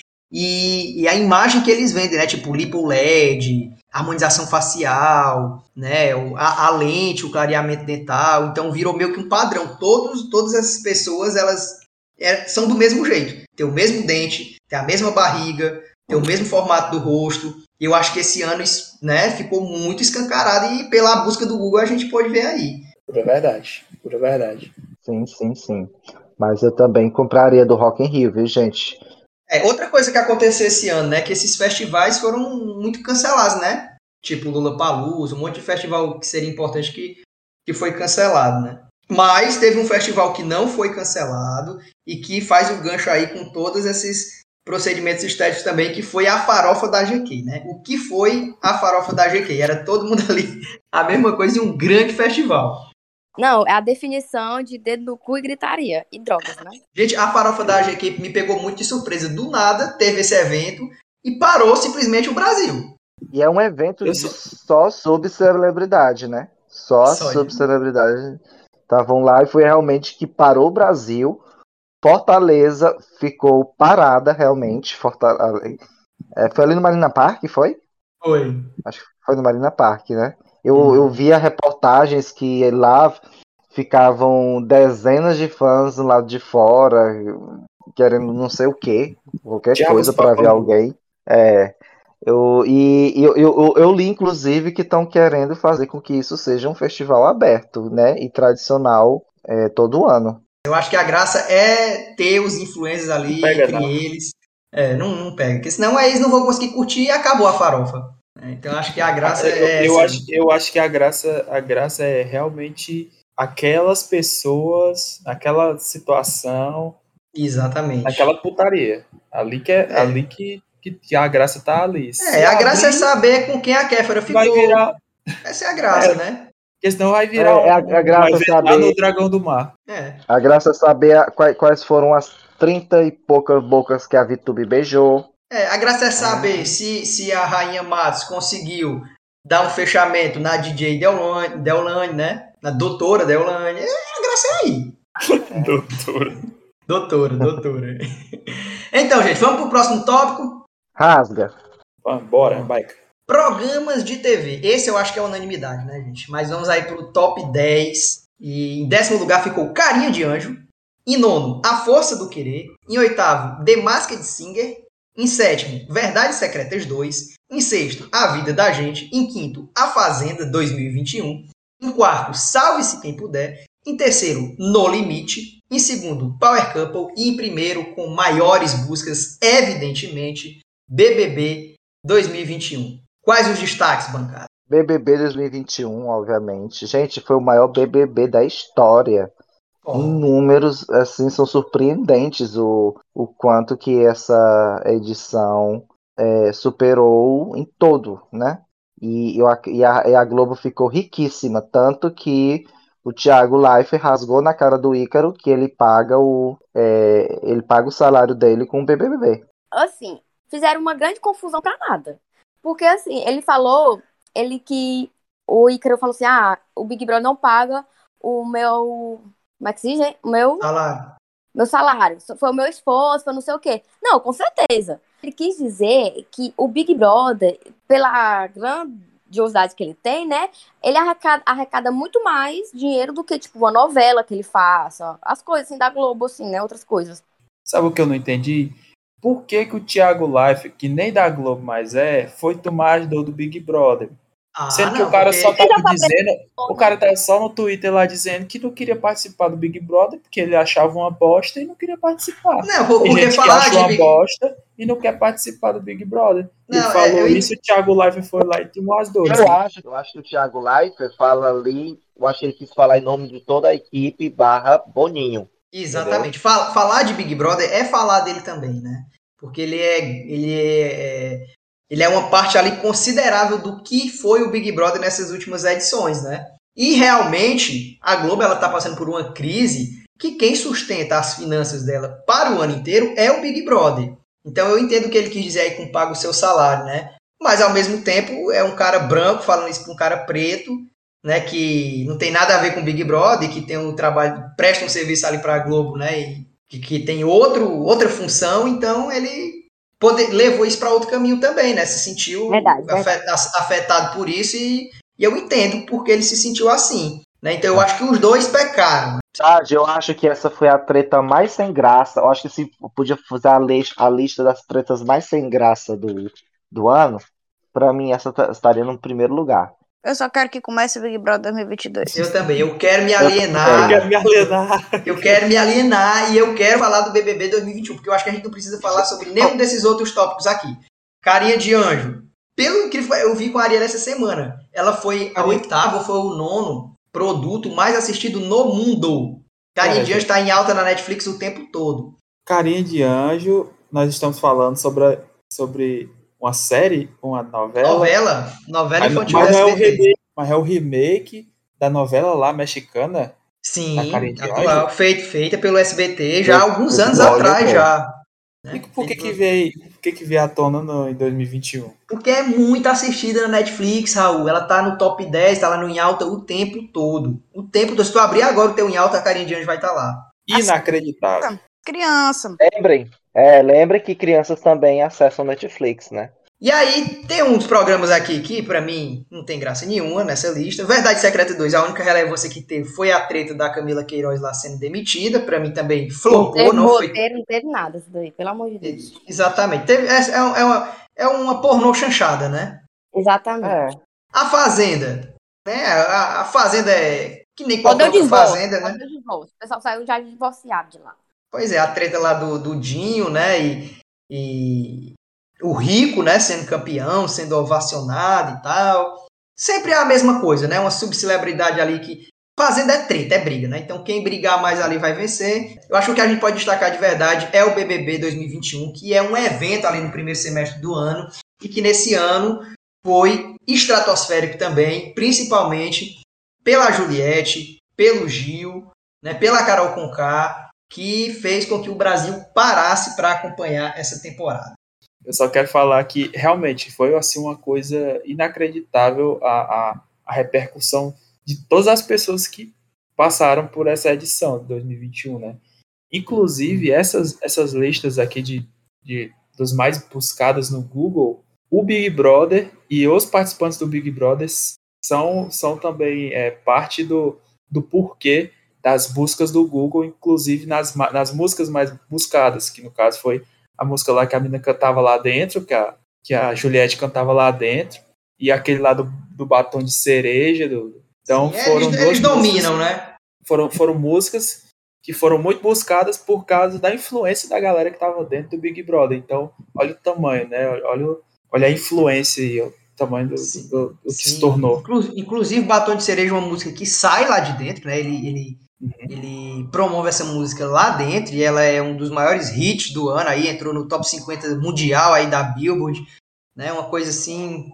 Big Brother é fora de série, macho. Carol Conká, a mulher mais odiada do Brasil. Quando ela ganha o líder ali para ser eliminada e ela ganha o líder, o Brasil vai à loucura. Abaixo. E abaixo. É, o ódio que o brasileiro tinha pelo Nego Di, o inimigo do humor, pelo Projota, né? Toda a solidariedade e a piedade que tivemos com o Lucas Penteado. Big Brother foi um evento, né, não, Edson? Com certeza. É, e os números provam isso, né? Tipo, é, é, eu, eu não achava que surgiria um Big Brother que uma, um, um ano que superasse 2020. E aí veio 2021, realmente foi. Porque assim, foi um, o, o BBB de 2021 teve plot do começo ao fim, né? Teve plot desde o começo, tinha um plot e foi até o final com, é, segurando com, com vários outros. Então me pareceu que até as plantas do 2021 tinham seus plots, entendeu? Geravam algum menos de alguma maneira. A, a Poca, a Thaís, né? É, é, Aí no final surgiu a vilã improvável, que foi a VTube, que também. então, Estrategista, né? a estra- que pra mim a maior jogadora do BBB é a, é a Joga e joga. VTube. Joga né? e joga. joga, e joga. Então foi uma edição realmente para entrar na história. E Juliette, para mim, ela é a melhor vencedora do, do BBB da história, porque em termos de repercussão, porque gente, o, vo- você via artistas fazendo músicas, né? Que outro ganhador do BBB tinha uma, tem uma música dedicada a ele? Que outro, né? Ai, gente, eu, eu não suporto a Juliette. Eu não suporto. Na verdade, eu não suporto os cactos. Né? A, a Juliette é, é- realmente ela é um fenômeno. Não tem como negar. Mas é ame ou odeie, né? Porque Sempre os cactos. Desde estraga alguma coisa, né? Sempre é assim.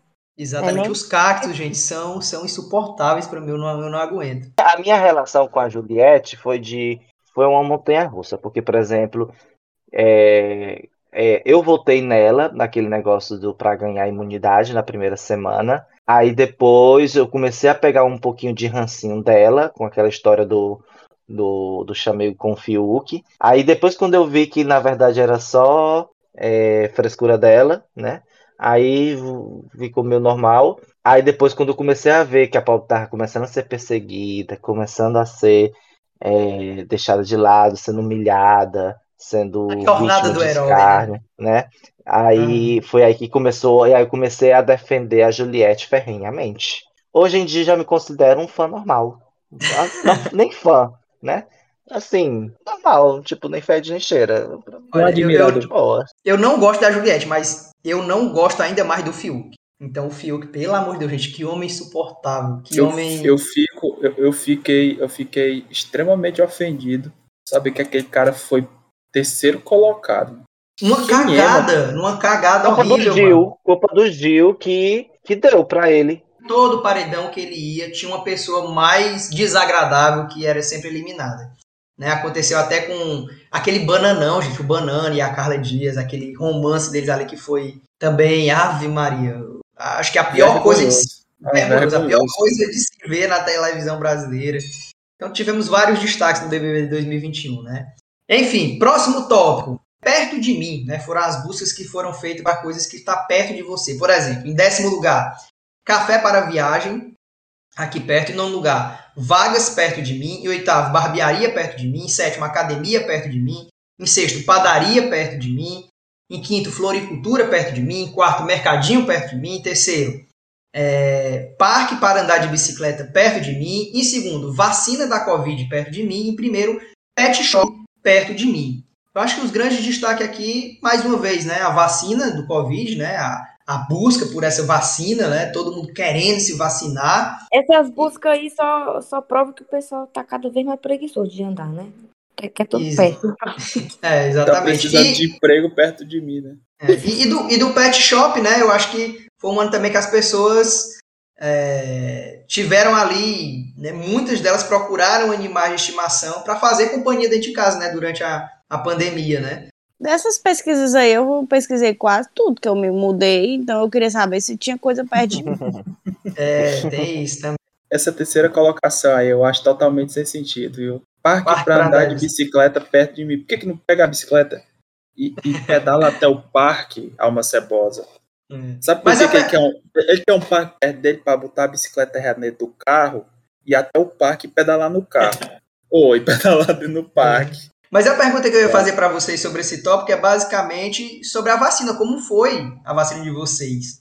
Né? Como foi essa busca pela vacina? Vocês esperaram muito? Se foi rápido? Se foi difícil? Se vocês se vacinaram logo? Se vacinaram depois? Porque eu acho que realmente foi a maior busca. Assim, o que você quer perto de você foi a vacina, né? A minha, eu me vacinei em, em junho. A minha primeira dose, eu acho que foi dia 5 ou dia 6 de junho. E, e no dia 29 eu já tomei a segunda dose. E pra mim realmente foi um marco do ano. Eu acho que esse ano é o ano da vacina. E é, é incrível, tipo, é, a, a sensação que dá, não sei se deu em vocês também, mas a sensação que dá era uma sensação emocionante de estar recebendo a vacina, sabe? De começa a dar um, um, um flash, que você começa a lembrar é, de tudo que aconteceu, de tudo que você teve que aguentar durante essa, essa pandemia, e é, relembrar também as pessoas que não puderam ter essa mesma oportunidade, e você começa a acreditar que você é um sobrevivente, porque nós somos sobreviventes, né? Sim.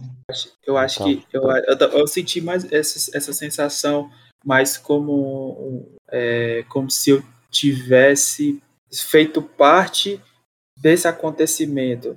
Momento É, histórico, né, Raul? Eu acho que é exatamente, exatamente, é exatamente como o Edson falou. Você sobreviveu àquilo, finalmente concretizando que as coisas vão estão começando a dar certo e no final vai dar tudo certo. Acho que foi Eu mais acho ou que o menos Edson falou tudo. acho que o Edson falou tudo. Foi. É o ano da vacina. Para mim foi o ano da vacina. Eu tomei a minha em final de janeiro. E só era eu vacinada com a galera. Só a única vacinada, né?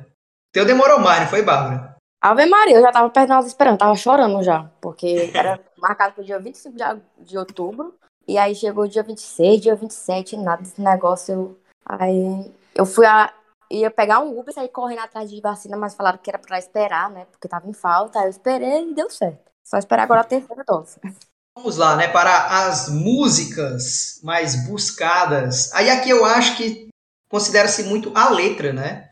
A pessoa quer saber a letra da música. Né? Então, em décimo, nós temos Doutora 3, do MC Kevin. Em nono, Penhasco, da Luísa Sonza. Em oitavo, Saturno, do Bim. Em sétimo, Meu Pedaço de Pecado, João Gomes. Em sexto, Alívio, Gessé Aguiar. Em quinto, é, Driver's License, é? Olivia Rodrigo. Em quarto, Deus me proteja de mim, Chico César, graças a Juliette, hein, Raul? Em terceiro, Batons de Cereja, né, Isaías Rodolfo, Big Brother também. Em segundo, Estrelinha, de Paulo e Paulino, com Marília Mendonça. Em primeiro, Girl From Rio, da Anitta. Né, eu acho que os destaques aqui são essas do Big Brother, a gente já falou, né? Mas Aham. nós temos Luísa Sonza, eu acho que foi um destaque esse ano. Foi a, que eu mais, foi a que eu mais escutei, achando que eu era esposa do Whindersson Nunes. Eu escutei muito da Olivia Rodrigo. É um fenômeno também.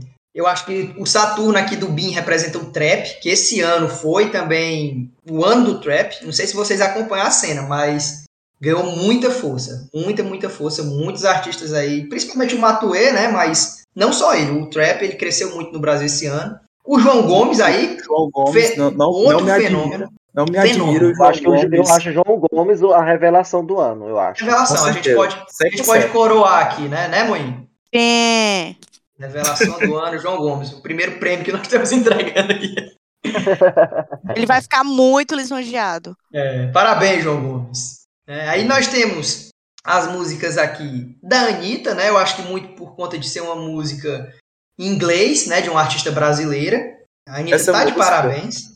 Essa música, ela, ela, ela é um dos, dos exemplos. Parece que aconteceu dois anos atrás, porque essa música Sim. Girl from, from Rio aí parece que foi que é do ano retrasado. É, desse ano. tanto- acho que foi de tanto que eu escutei que a Paulinha escutou. e- É, eu acho que. Gente, ó, Anitta- pessoalmente, pessoalmente, a artista do ano pra mim foi a Pablo. Eu sei que não tá aí na lista, mas, gente, eu, eu amei esse novo álbum da Pablo. Eu me lembro que eu passei dias, acho que meses, assim, ouvindo todas as músicas de- de- de- de- desse álbum. Eu amei, eu acho, que- acho que a artista do ano pra mim foi a Pablo. Eu não sou fã da Luísa Sonza, não, mas eu. Eu, Eu acho tenho, eu tenho noção que a Luísa Sonza ela repercutiu bem mais no ano de 2021. Assim, ela Eu acho que o álbum do ano se foi o da Luísa Sonza, viu? Com certeza. Pois é, eu não sei se por conta das polêmicas, mas acho que não só isso. Eu acho que as músicas também foram muito tocadas. Repercussão, né? De forma de. é, o que repercutiu mais no ano 2021, eu acho que o álbum pop, acho que foi o da Luísa Sonza. E o sertanejo patroas. Exatamente. Que eu ia falar agora, né? Que essa segunda música aqui, né? Estrelinha, né? Marília Mendonça, acho que muito, lógico, né? Pela perda da Marília Mendonça. Então, Marília Mendonça aí também nos deixou, mas deixou um álbum aí também que, pelo amor de Deus, bombando, não se escuta outra coisa. Sim, muito boa. Muito boa. Mortes, gente. Acho que a gente chega aqui num, num tópico que, né, de, Não. Aí eu vou ficar De- triste. de pesar. Triste, né? Um momento triste, mas que acontece todos os anos, né? Mortes acontecem todos os anos.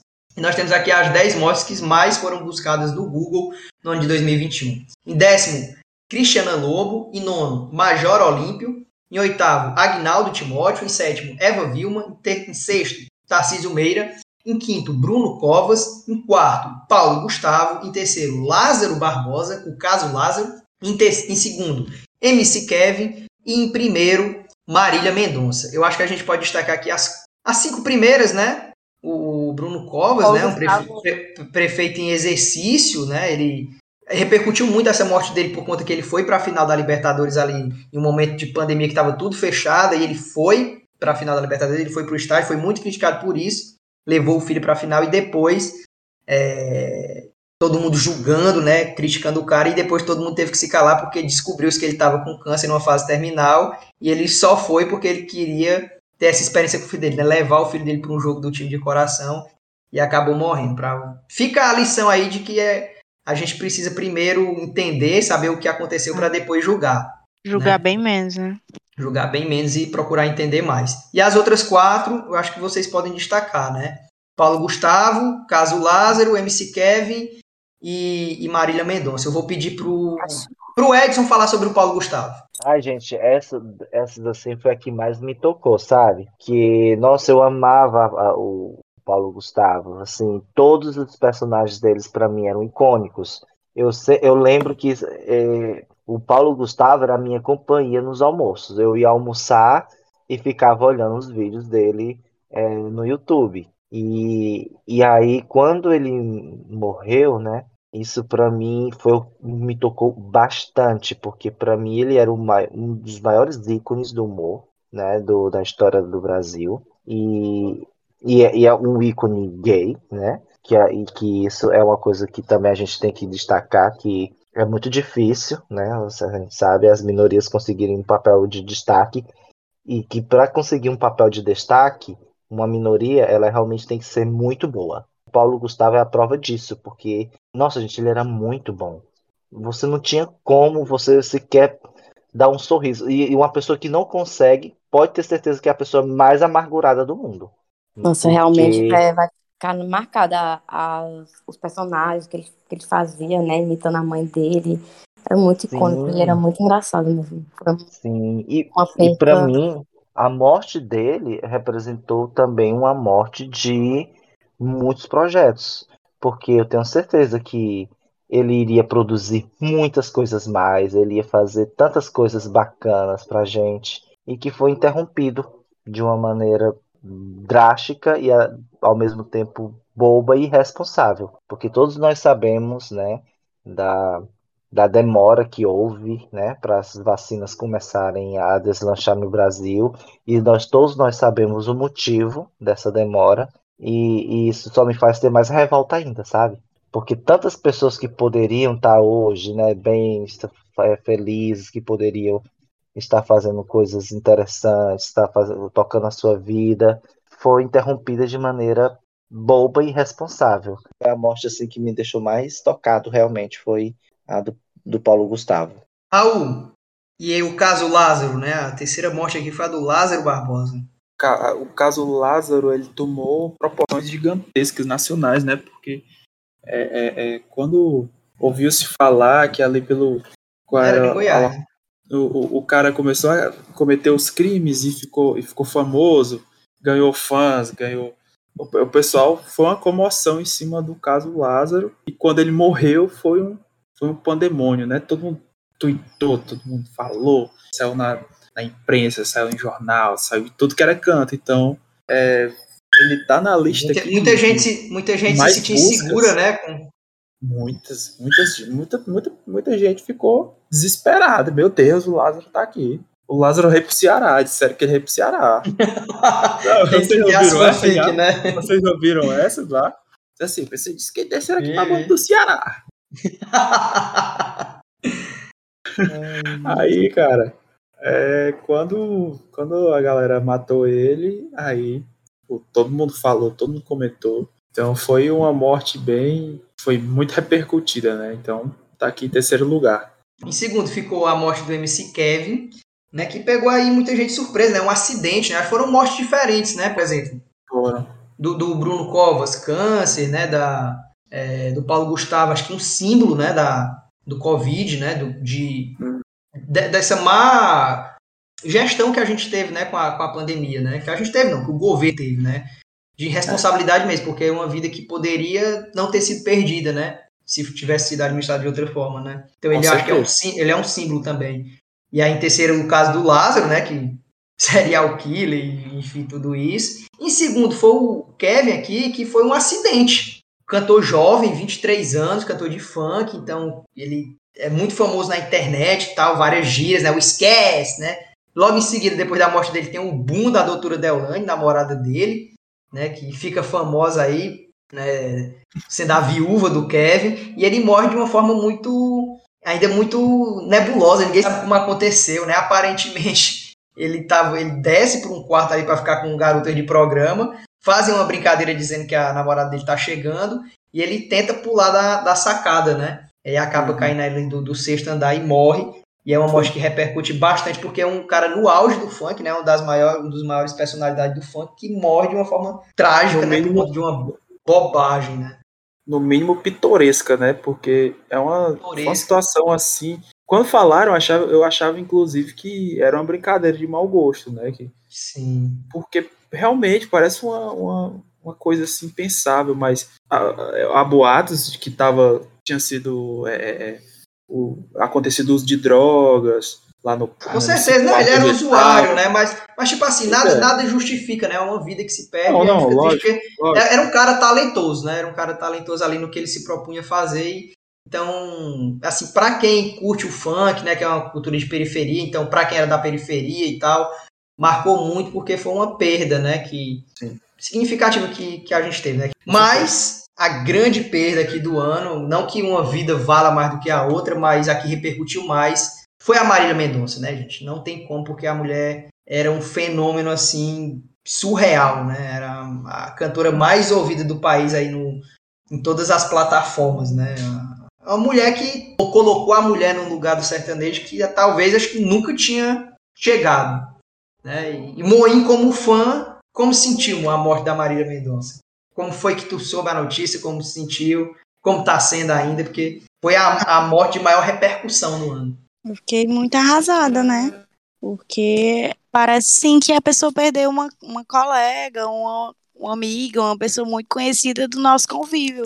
Porque como as músicas eram muito populares, as músicas estavam ali na roda de amigos do barzinho, é, na música do karaokê, na música da faxina no domingo, entendeu? Na sofrência por absolutamente nada. Então, é assim, é, é, é uma perda que ainda está em processo de a gente não acreditar. Quando aparece em algum programa de televisão, diz, não acredito que essa mulher está morta. Não acredito que ela não vai fazer mais músicas.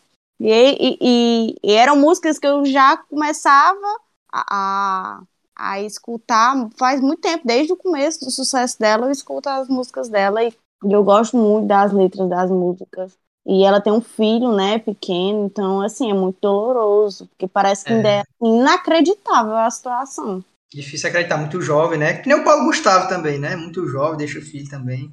Um acidente de avião, né? Eu acho que desde do, dos Mamonas não tinha um acidente de avião. Já tiveram outros, mas acho que desde Mamonas não tinha um acidente de avião assim para ser né, tão. Famosos, né? Com músicos, né? É, tão, tão. Enfim, né? Que repercutisse tanto, né? Sim, eu lembro que, que Primeiro eles disseram que tinha sido uma queda e que estava tudo bem e tal. Eu achei até meio estranho. Aí fiquei acompanhando na Globo. Aí eu vi na hora que a Globo falou. Aí a Ariel estava no quarto fazendo algumas coisas aí, um negócio que ela ia fazer. Eu cheguei e contei. Tipo assim, não caía a ficha, né, era mãe? Não, eu, o avião da Marília Mendonça caiu. Eu disse, foi, olha. Nem dei ah, muita importância, porque eu achei que não tinha acontecido. É isso mesmo. Ai, Acho nossa, todo mundo reagiu da mesma forma. Assim, a pessoa não acreditar, porque um avião cair é algo muito sério, né? Uhum. Só que a pessoa ficou acreditando naquela conversa, que eles foram dizendo que estava, estava tudo bem, estava tudo bem. E eu super confiante que estava tudo bem. Então não liguei quando disseram que o avião da Marília Mendonça caiu. E quando tu recebe a notícia que ela morre? Ah, eu, eu só tenho vontade de ligar pra minha avó. Que a, a gente escutava muito música, as músicas dela junto. A primeira minha reação foi ligar pra minha avó. Como que essa notícia pra ti, Ed? É, eu, eu me lembro, assim, eu só soube muito, eu só soube realmente quando ela morreu. Eu nem tinha sabido do acidente nem nada, entendeu?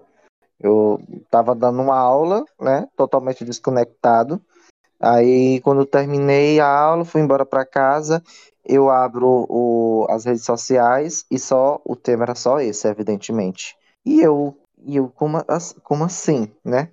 E tipo assim, eu sem entender direito, né? Porque eu, eu vi a foto dela, mas, mas eu não lia o, todo o contexto. Eu só via a foto dela assim, eu pensava que fosse qualquer outra notícia, entendeu? Tipo assim, você vê uma foto de um artista e às vezes aí você pois não é algo que um tema que talvez não lhe interessa, aí você só passa, né? Uhum. Aí eu vi, aí eu comecei a ver várias imagens dela e aí eu é, e aí eu, quando eu percebi, quando eu caí conta, eu, meu Deus do céu, e aí, daí que. E, e, é triste pensar nisso, mas realmente você só, que você só percebe a importância que esse artista tem quando parte. Porque o que essa mulher fez de revolucionário no sertanejo foi uma coisa extraordinária. Ela praticamente reinventou o sertanejo, né? Porque pela primeira vez é, na história do sertanejo você via mulheres compondo músicas é, para mulheres. Para mulheres, exatamente. Né? E isso abriu muitas portas pro. Depois surgiram várias grandes artistas graças a isso, essa revolução que foi criada por, por ela. E, e, e as músicas dela realmente são muito boas. Assim, eu. Compositora assim, incrível, eu né? Eu não conhecia, porque eu, de maneira geral, o sertanejo não é um gênero que eu ouvia tanto, mas eu passei a ouvir porque eu queria conhecer mais o trabalho dela, porque eu sabia depois a importância. E, gente, as músicas delas, assim, são muito boas. E eu, eu, é, eu me lembro que eu, depois disso eu passei um mês ouvindo músicas delas. Eu até utilizava as músicas delas nas minhas aulas. Eu dava aula de português aqui e eu utilizava as músicas dela para as minhas aulas. Porque é, as letras eram muito boas, né? Então, é, eu acho que foi um, uma perda também muito prematura, né, no auge da sua carreira. Eu acredito que ela também tinha muita coisa para entregar.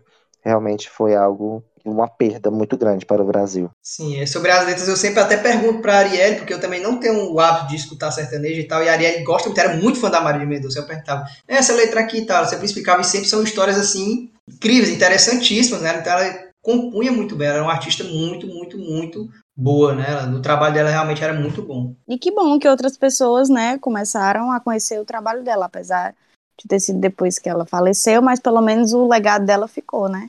Sim. acho que o legado dela aí vai durar por muito, muito tempo. Personalidade do ano. É o top 10 aqui. Em décimo lugar, Carla Dias, né, as personalidades mais buscadas do Google. Hum. Né? Em, no- em nono, Joyce Halseman. Em oitavo, Juliette. Em sétimo, Nego Di. Em sexto, Alec Baldwin. Em quinto, MC Livinho. Acho que foi porque ele sumiu. ele sumiu. Em quarto, Lucas Penteado. Em terceiro, Luciano Zafi. Confesso que não sei o porquê. Ele teve uma Eu doença. sei porque, eu sei Ah, foi porque sim. ele, ele teve Covid, ficou internado, e aí ele teve que fazer uma operação para. Qual foi? Eu acho que foi aquela mesma do Bolsonaro, né? Que colocou uma bolsa. Ah, verdade. Ele fez, ele fez até um desfile, né? Mostrando a bolsa, né? ele De desfilou mostrando, sim. Uhum. Meu Deus. Em segundo lugar, Silvio Santos. Né? E em primeiro lugar, Carol Conká, a mamacita. Pode não ter ganhado Big Brother, mas é a personalidade do ano mais buscada no Google. Só mais um dia de luz. Nossa senhora. Carla Dias deve ter sido a vergonha, eu não sei. E também um filme, né? E o filme que ela fez, né? Do- Juliette, mas o não Big, precisa nem mas o. Big Brother, a Juliette, né? Pelo amor de Deus. É, a o Joyce Brother. pula. É, vamos Nego falar. de, Nego de pula também, né? O Big Brother ele coloca. Bruno Nego Di, por quê? Porque o Nego Di foi muito odiado, então as pessoas O precisavam saber quem era, né? Quem é esse cara? É, que esse acabou. É. Quem é esse inimigo Também do humor? ele se envolveu com uma polêmica com um MC aí, não sei se vocês O lembram. Pose, o Pose. Ah, muito engraçado, muito engraçado. O Pose esculhambando o Nego Di. Acho que a Arielle viu vendo isso. mano. Né, o Big Brother, ele, ele mo- bota um bocado aqui, né? A Juliette, o Nego Di, a Carol Conká. Eram pessoas que eram O muito buscadas ali, né? O, O, o Lucas Alec Penteado. Baldwin- Fala, Rafa. o, o Alec Baldwin, ele entrou por causa daquele acidente lá com a outra atriz lá que morreu, não foi? Que faleceu. É, Oi, cara, ele ele atirou foi sem dar, um- querer, ele foi né? dar um tiro, ele foi dar um tiro, né, no, no- com a arma cenográfica lá e tava, a arma tava carregada com, com bala de verdade e matou a mulher. Foi, Ainda tá investigando. Uma coisa horrorosa. Tá, tá tendo investigação. Eles estão tentando investigar se não foi um crime, se foi premeditado, algo assim.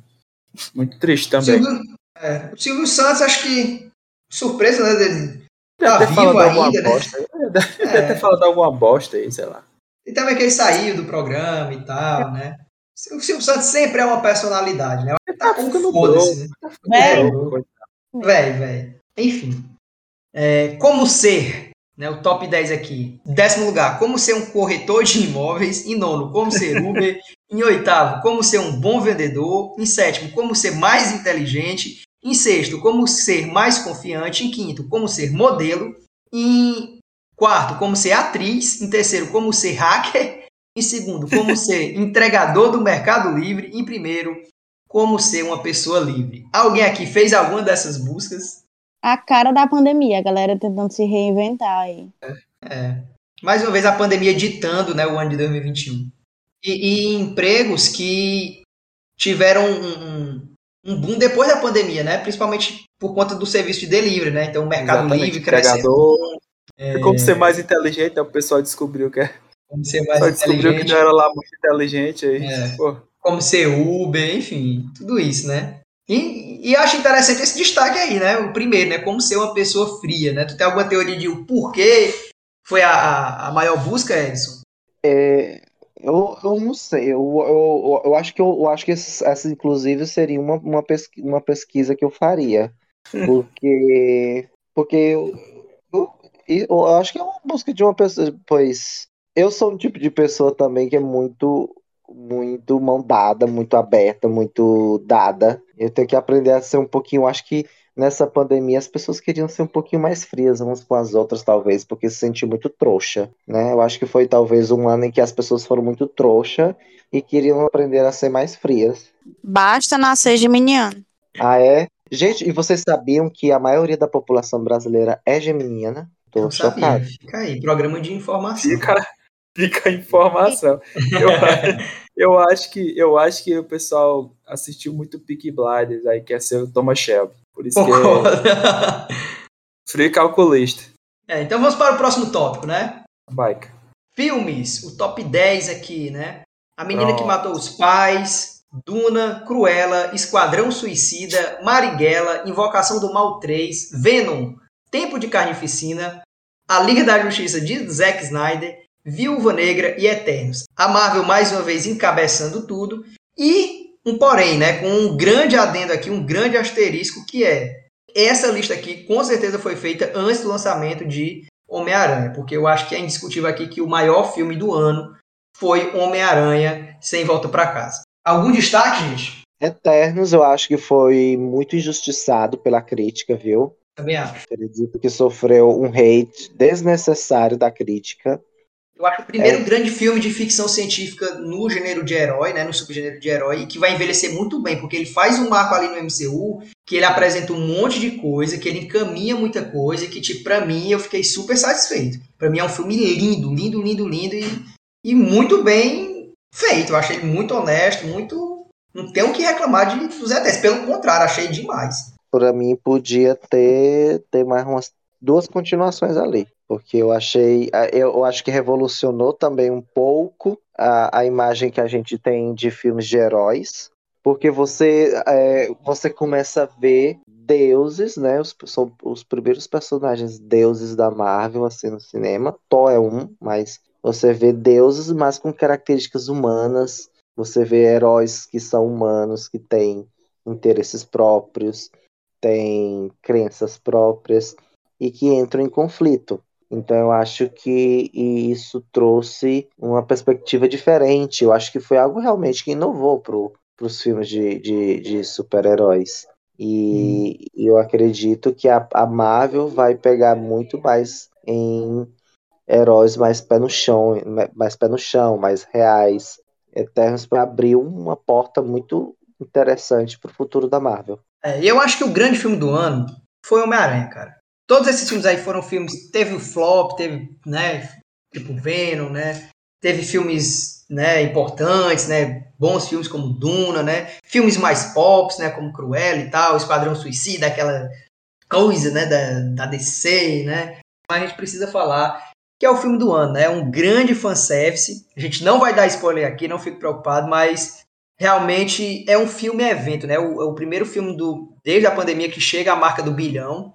E, assim, muito justo, né? Porque é um filme que entrega tudo. É um filme de aventura, é um filme de drama, é um filme espetacular, maravilhoso, né? Gostou de Homem-Aranha, mãe? Como Amei. foi a experiência de ver Homem-Aranha no cinema? Foi muito bom. Tá na sala, como foi o clima da sala. Ah, batendo palma, aquela coisa, Eu né? Marvel. Eu pensava que ela ia dizer assim, o ar-condicionado tava no, no, no 13. Soltava alto. Tu conseguiu encaixar o Homem-Aranha mesmo sem estar na tua lista, né? Aí. Não é minha lista. Não, não, Conseguiu. mas, gente, mas, Lista sim, tá a lista aí. mas alguém discorda, gente, que o filme do ano foi o Homem-Aranha. Alguém consegue discordar disso? Tá bom, foi o melhor filme do ano, foi o filme do ano. O melhor filme do ano. E quando a Arielle fala de que o pessoal gritando, o pessoal aquele jeito, é porque tem cenas do filme que geram esse tipo de reação. Né? De pessoas gritando, de pessoas chorando. Enfim, assistam Homem-Aranha porque é o filme do ano. Miranha, Miranha. Miranha. Então vamos para o pró- próximo tópico. Né? Como fazer? Em décimo lugar, né? Como fazer boletim de ocorrência online. E nono, como fazer a prova de, de vida pelo celular. Né? Isso muito por conta da pandemia também, né? Prova de vida e tal para receber o auxílio. Em oitavo, como fazer o recadastramento do auxílio emergencial. Então, tudo isso ligado à pandemia ainda, né? De receber o auxílio emergencial e tal. Em sétimo, como fazer o cadastro do Auxílio Brasil. Em sexto, como fazer café gelado. Em quinto, como fazer o backup do WhatsApp. Em quarto, como fazer soro caseiro, então ainda ligado à pandemia. Em terceiro, como fazer um Pix. Em segundo, como fazer brinquedos para gatos. Em primeiro, como fazer um horta em casa. Eu gostaria de destacar aqui o Pix. Eu acho que o terceiro lugar aqui, como fazer um Pix, o Pix é o grande destaque de, de inovação do ano, né? De como fazer alguma coisa. Eu acho que fazer um Pix foi, assim, um marco no ano de 2021. Concordam? Virou, virou um termo, é, é um termo, né, de, de, assim, maravilhoso. Assim, um, virou um, uma coisa que se usa sempre que se pode. É assim, vou fazer um pix, ou faz um pix. É, É, ela de- mudou também o, o, a forma como a gente, né, nossas, como é que fala? As transações monetárias ali, né? Ninguém anda mais com dinheiro no bolso. Agora tudo é Pix. Se você não aceita as Pix, quem não aceita as Pix tá, tá por fora. Eu destaco como fazer o café gelado, porque realmente é muito difícil botar uma xícara de café dentro da geladeira. Mas pra quê, mano? Quem é que inventa essas coisas? Inclusive, podia, poderia estar trocando aí esse, esse termo aí de como fazer um Pix para como receber um Pix. É, poderia. Pesquisaria isso. É, o meu destaque vai pro do WhatsApp, fazer um backup do WhatsApp, foi algo que eu também procurei, porque é sempre importante guardar as conversas do WhatsApp, né, para sempre, sempre uma conversa antiga vai salvar em algum momento da sua vida. Sempre uma conversa prova. antiga, você vai precisar dela. Então, eu, eu, eu, eu acho muito hit. O Se WhatsApp procurar de saber vez em é quando que- cai, né, no Brasil. Então ele some e aí é aquele também Alvoroço. alvoroço. Em 2021 não foi diferente. Então vamos lá para o, o próximo tópico. Eles vão destacar aqui os atletas olímpicos, né? Porque foi um ano de Olimpíada. né? Então aqui nós temos em décimo lugar Ana Marcela Cunha, em nono Douglas Souza, em oitavo Rosa Meire, em sétimo Gabriel Medina, em sexto Maurício Souza, em quinto Ítalo Ferreira, em quarto Raíssa Leal, em terceiro Simone Biles, em segundo Isaquias Queiroz, em primeiro Rebeca Andrade. É, os atletas olímpicos que realmente né, deram o que falar nesse ano de 2021. Quais os destaques?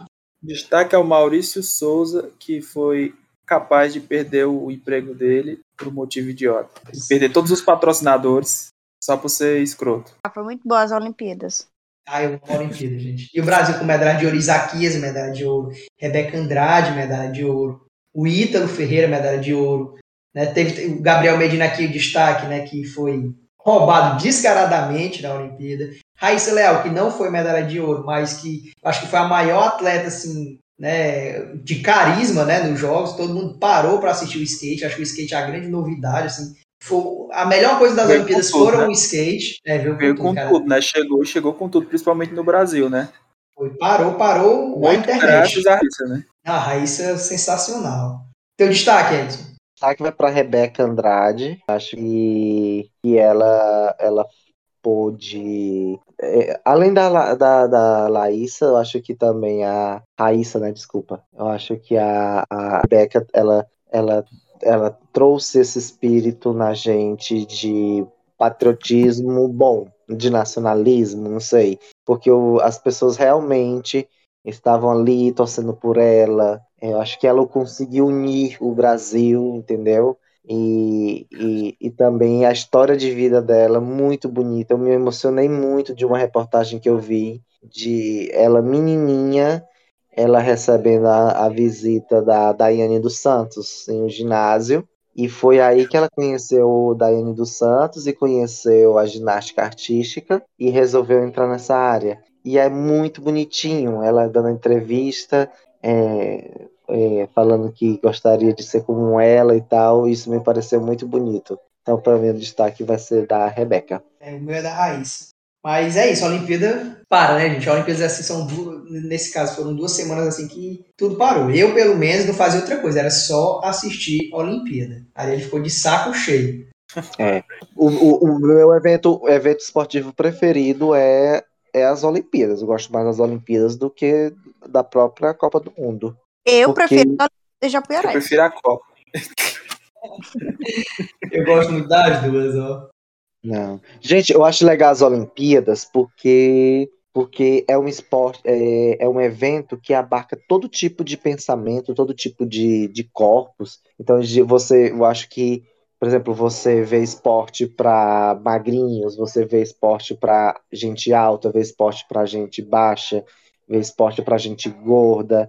Então, eu acredito que é um, um evento esportivo que abrange, consegue é, unir, né, não sei, é, a- as pessoas de todos os tipos é, e motivar para praticar um esporte. Então, eu acho muito mais interessante as Olimpíadas nesse sentido do que a Copa do Mundo. Muito motivador mesmo. Várias, várias pessoas conhecem vários esportes através da Olimpíada, começam a praticar. O skate é um exemplo, né? Por exemplo, tu falou de vários tipos de corpos, né? Nós tivemos o Darlan, foi quarto lugar no arremesso de peso, né? Que tem uma história linda também, com a filha dele e tal, né? Que tem um, um biotipo totalmente diferente do Atlético, né? Convencional e tal. Enfim, são várias histórias lindas que nós temos nas Olimpíadas. Ano de Olimpíada, né? Uma Olimpíada que acontece no meio da pandemia, então tem todo um, uma preocupação, né? Se realmente aconteceu ou não, porque era para ter sido 2020, né? Ela acontece em 2021 em Tóquio, né? Com várias restrições, mas no fim, no final das contas ela acontece e é um evento né, lindo, né? Lógico, talvez não com a grandiosidade ou o porte que ela deveria ter, mas é uma, é uma Olimpíada ali de, de esperança, né, de resistência, e que o Brasil ficou muito bem né, no quadro de medalhas. O Brasil bateu recordes de medalha, né, acho que cinco de ouro ou seis, se não me engano, ganhou várias, né, e ficou muito bem no quadro de medalhas. O Brasil assim, se destacou. Acho que foi até mais, se eu não me engano. Teve, teve no boxe, teve no, no maratona aquática, teve na maratona aquática, enfim, o Brasil foi, foi muito bem na, nas Olimpíadas. Então vamos para os três últimos tópicos, tá, gente? Próximo, acontecimentos, né? são tópicos mais diretos. Acontecimentos, né? o top 10 aqui dos acontecimentos mais buscados no Google. Em décimo, greve dos caminhoneiros, sempre tem, né? Bolsonaro. Em nono, foguete chinês. Em oitavo, queda do avião de Marília Mendonça. Em sétimo, lockdown. Em sexto, Afeganistão, né? Acho que talvez uma das cenas mais fortes que eu já vi na minha vida é aquela cena do pessoal né, querendo fugir do Afeganistão, caindo dos aviões. Nossa Senhora. Né? Em quinto, o caso Lázaro. Em quarto, o caso Henri Borel. É isso? É. Em terceiro, WhatsApp fora do ar. Em segundo, vacina Covid-19. Em primeiro, Olimpíada. Olimpíada 2021. Perspectiva da Globo, né? É, que é a retrospectiva da Globo, né? Que a gente tentou fugir nesse episódio, mas se a gente fosse fazer a retrospectiva que nem a da Globo, seria essa retrospectiva aqui. Verdade, eu acho verdade. Que, eu acho que já traz casos assim que a gente já destacou, né? Eu acho que as principais, a, a, mais, a mais buscada, no caso das Olimpíadas, já foi muito bem, muito bem detalhada aí por ti. WhatsApp fora do ar, isso é normal, porque é, é quando o WhatsApp uau, cai, né? as pessoas voam no Google e perguntam WhatsApp fora do ar por quê? É, e a gente fica feito um besta pensando que a internet caiu, né? Cai o Instagram, você fica atualizando, girando e a porra até fora do ar e você aí feito besta, né? O Lázaro, a gente já, já falou um pouco sobre ele. Marília Marília Mendonça, a gente já falou também. Foguete chinês. Né? Foguete chinês não tem, tem nada a falar, nada a declarar. É um foguete chinês, né? Foi era O chinês. foguete da China aqui. E a greve dos caminhoneiros. é Outro porque não evento aconteceu, né? É que não aconteceu, o que poderia ter acontecido. Isso, isso. Foi negociado ali, né? É. Próximo. O que é, em décimo lugar, o que é imunossuprimidos. Em nono, o que aconteceu com o MC Kevin. Em oitavo, o que é estigma. Em sétimo, o que é talibã. Em sexto, o que é comorbidade. Em quinto, o que estuda a gelotologia. Em gelotologia. Em quarto, vou até abrir aqui. Em quarto, o que é politraumatismo. Em terceiro, o que aconteceu com o WhatsApp. Em segundo, o que é basculho. E em primeiro, o que é cringe. Meu Deus, muita coisa da área da saúde, né? O pessoal querendo saber. Com certeza. Mais uma vez, a pandemia, mais uma vez, ditando aí, né? Mas a minha família veio me perguntar: Ariel, eu sou imunossuprimido? Você se vacinar. É, gelotologia, a propósito, é o estudo do humor, do riso e de seus efeitos psicológicos e fisiológicos. Eu acho que por conta do- da morte do Paulo Gustavo, né? Ele traz uma frase muito forte, né? Esse ano aí que coisa dele, né? Que rir é um ato de resistência, né? Sim, Então, sim, O rir aí foi levado com muito mais seriedade, né? com certeza. Muito, muito por conta da, da perda do Paulo Gustavo, né? O que é Talibã, né? Acho que muito pelo que aconteceu no Afeganistão. Sim, a galera, a galera voltou a, a ter curiosidade para saber o que, que acontece lá no, no Afeganistão, né? O basculho aqui, né? o Gil do Vigor, né? Acho que é a, a frase mais, ma- a briga, né? Número um e a frase mais, mais clássica do Big Brother esse ano, né? Que não veio do lixo para brigar com o basculho, então todo mundo foi. Quem não é do Ceará, né? Quem não é nordestino ali ficou perdido sem saber o que era basculho. Nordeste é tudo, né, gente? Deixa tudo. E Certeza. cringe, né? Que a gente já que a gente já destacou, né? Que foi a febre ali do, do, do- dos milênios versus o cringe. Né? Qual o teu destaque, Edson? Bascui. Não, o meu destaque da lista do que é aí vai para essas palavras aí que eu não não sei, não sabia o que era. Que é essa daí geo Gelo, o quê? gelo, Gelotologia. gelotologia. é sub o quê? Ah, eu vou Essas- subir- Pois é, eu é, só, é a primeira vez que eu tô ouvindo essas palavras. Eu acho que eu vou, é, vou até me aprofundar. Você já Vai explicar, eu vou fazer até me parte, aprofundar mais. vai fazer parte da- das estatísticas, né? São pessoas que têm a imunidade baixa. É, eu acho que pra é. gente finalizar esse tópico, eu vou pedir pro Moinho explicar o que é basculho. Pra ficar claro pro Brasil inteiro, então. Ah, é muito difícil explicar. É como se fosse um. É pior do que lixo. É a mistura de tudo que é de resto. O que é, Raul? Basculho? Bascui é, é, é realmente assim, tudo e, toda e qualquer coisa que pode ser descartada, jogada no lixo. Basculho é o que você junta do chão para jogar no, no lixo, no terreiro, casa. Basculho é o que tá descendo no Pode rio. Quando você tá tomando banho, aí descendo os basculhos ré no, no rio. Eu já escutei Basculho. basculho com comida também. Tipo, É. tá comendo basculho. Só com bascui. É, Essa- exatamente. Então pronto, gente. Então vamos finalizar com o top né, a- de buscas do ano, né? O que foi mais buscado como um todo esse ano, né? Em décimo lugar, nós temos Lázaro Barbosa. É Em lógico. nono, Copa América, né? Também foi ano de Copa América no Brasil, com vitória da Argentina, inclusive uma Copa América sem graça. Mas tudo que foi de futebol, ouça o episódio Trem Bala, que foi o nosso episódio anterior, que a gente falou sobre tudo. Eu, inclusive, eu nem falei sobre o, o top clubes de futebol, nem nada de futebol, porque tá tudo lá. Tudo que é de futebol tá lá, certo? Oitavo, MC Kevin. Sétimo, Copa do Brasil, também futebol. Sexto, Corinthians, futebol. Quinto, Brasileirão, futebol. Quarto, Libertadores, também futebol. Terceiro, Palmeiras, também futebol. Segundo, Eurocopa, também futebol.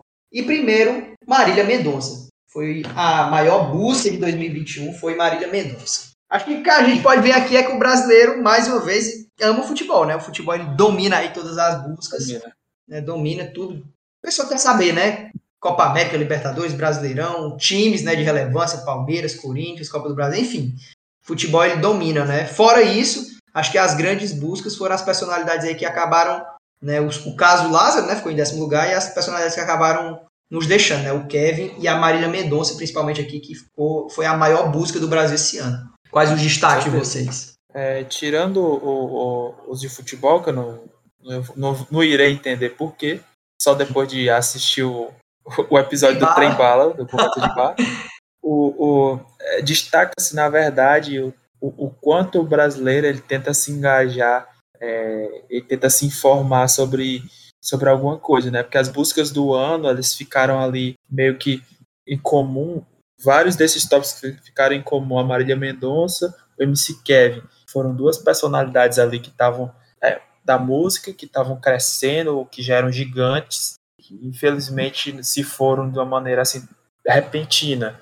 Então a gente, eu acho que o maior destaque, né, no caso aí é exatamente o brasileiro, que o brasileiro é, é, é, ele tenta encontrar mais informações a partir da, da, daquelas notícias que eles têm, ou buscando mais, mais músicas, ou mais saber mais sobre aquele artista, ou até como saber como ele morreu, né? No caso do Sim. MC Kevin aí, que tem um destaque aí, que é como o cara morreu. É, E como o brasileiro gosta de se alienar, né? Aqui o futebol aqui dominando tudo. Então, a maior Sim. busca do brasileiro, tipo, não é uma informação, não é uma notícia, é futebol, né? Futebol. Aqui o destaque aqui do, do Palmeiras e tal da Libertadores é que o Palmeiras foi campeão da Libertadores. Então, como isso repercute, né? Como até quem não gosta de futebol, né? Em um momento ali para para assistir, para para acompanhar, ou para buscar o que é, o porquê que tá falando disso, né? O que que tá acontecendo. Então o brasileiro é muito alienado. Big Brother e futebol são as duas maiores buscas né, que, que a gente tem. Assim, se a gente fosse colocar né, em todos os tops ali, aparece sempre futebol, aparece sempre é, Big Brother. Com certeza. E o teu destaque, Moinho? Marília Mendonça, que eu pesquisei. É, Marília Mendonça. Acho que foi o mundo grande destaque, né? É, Mendonça. todo mundo pensou. Acho que o grande destaque realmente. É tanto que tá em primeiro lugar, né? Marília Mendonça aí. Acho que se a gente fosse dizer a, a maior notícia, o maior, o maior acontecimento do ano do- de 2021 foi foi a morte da Marília Mendonça, né? Edson, seu destaque para finalizarmos o episódio. Gente, eu queria só explicar, né, para a audiência aí, quem estiver escutando, que a Bárbara, infelizmente, aqui nos deixou. Menino, parece que ela morreu. Ela não, ela não Ela- morreu, gente. Ela não morreu, gente. Pelo menos acho que não, né? Mas ela teve, teve que sair aqui da nosso episódio. Então, Ela foi obrigada a se foi retirar. obrigada. Foi obrigada a se retirar. Então, o Edson ele vai fazer a- o destaque final aqui para encerrarmos o episódio. Meu destaque, gente, meu destaque é o Palmeiras, né? Eu sou palmeirense e pra mim foi o ano do Palmeiras. Esse ano foi, né, é, do- campeão duas vezes na, na Pior que é Libertadores. verdade. Pior que é verdade. E o Palmeiras ganhou a segunda Libertadores e eu achei muito legal, porque todo mundo tava é, apostando ou em Flamengo ou, ou no Atlético. Sim. E, e, e no final, quem ganhou foi o Palmeiras. Isso pra mim foi um plot twist assim, perfeito. É, foi um grande ano para esse time. E, e, e só se falou nisso. Eu me lembro que na Copa, no final da Copa da Libertadores, é, realmente parou. Assim, tava todo mundo, até mesmo quem não gostava de futebol, parou para olhar. Então eu de- deixo meu destaque aqui para o Palmeiras. Realmente foi o ano do Palmeiras. É, Foi o ano do Palmeiras, foi o ano da Marília Mendonça, é, foi ano de Big Brother, ano de Juliette, da Carol Conká, né? Foi ano do caso Lázaro, foi ano dos cringe, Olimpíada, Pandemia, vacina. exatamente, foi o ano da pandemia, foi o ano da vacina. Esse foi 2021. Finalizamos. Casamos. Então amei, gente. Muito obrigado. Feliz Natal, um próspero ano novo. Até ano que vem. Um beijo a todos. Beijos. Tchau. tchau.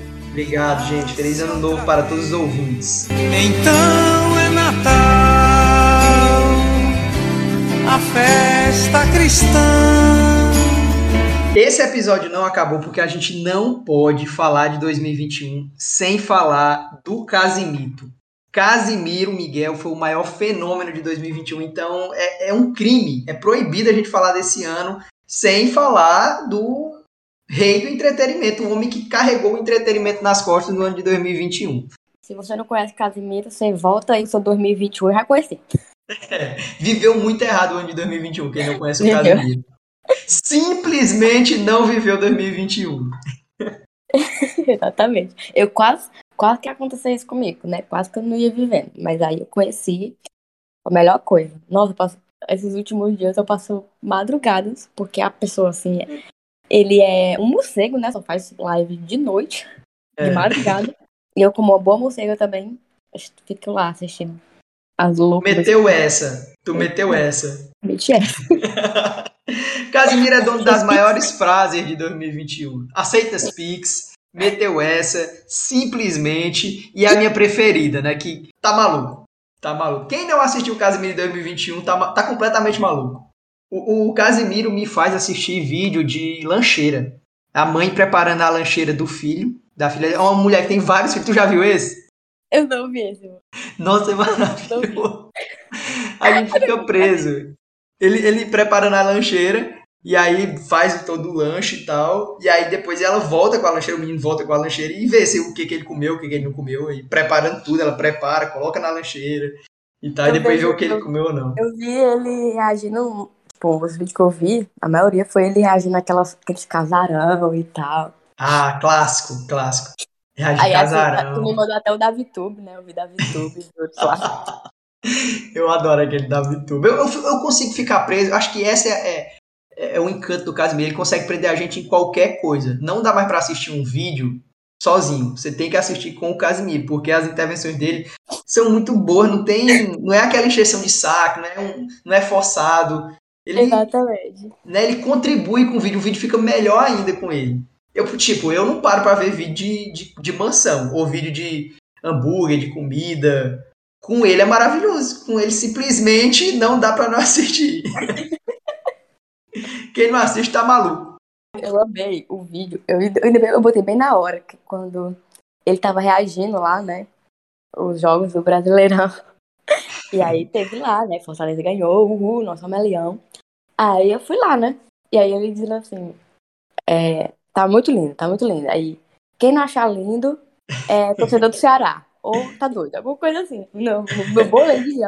Ou tá com inveja. né? É, ou tá com inveja. Ou é Ou é do Ceará. completamente maluco. Ou é torcedor do Ceará. É, não, eu, só vejo os gols da rodada com ele. Eu vejo comida com ele. Eu vejo que tem aquele reality. é, Shark Tank, é? Tank Shark. Ah, sim, sim. É, acho que é alguma coisa. É, Shark é. Shark. É Shark é alguma coisa. Né, que os caras vão lá vender um- uma empresa, né? Aham. Vender uma ideia, um produto, e os caras lá, os milionários, vão comprar. É bom demais. É bom E ele demais. Ele reage reage. do, do milhão também? Não, e o Ah, pessoal ele tá por lá, pergunta assim, besta, e ele fica puta, é muito engraçado. Ele fica indignado. Ele jogando o show do Ah, não. milhão também. Ah, não. Ele- Meu Ah, Deus. não. Você- Você tá de brincadeira comigo. Ele. É. É bom demais. O Casimiro. tipo, acho que era pra- perguntando onde era um mineirão, alguma coisa assim. O cara tava por lá, ele, ai, não. Aí ele, você não precisa entender de futebol. Olha o nome Mineirão. Mineirão. Você só o cara precisa de geografia. o Casimiro é, é fantástico, é fantástico. Não, agora um que eu passei a madrugada, um vídeo dele que eu passei a madrugada rindo. Porque o outro também era muito engraçado, né? É, foi no dia lá também do, do último dia lá do Brasileirão, né? Que ele reagiu. E aí tinha o Farid, puto da vida com o rebaixamento do Grêmio. Eu bolava de rir, porque ele ficava repetindo, burro, burro, burro.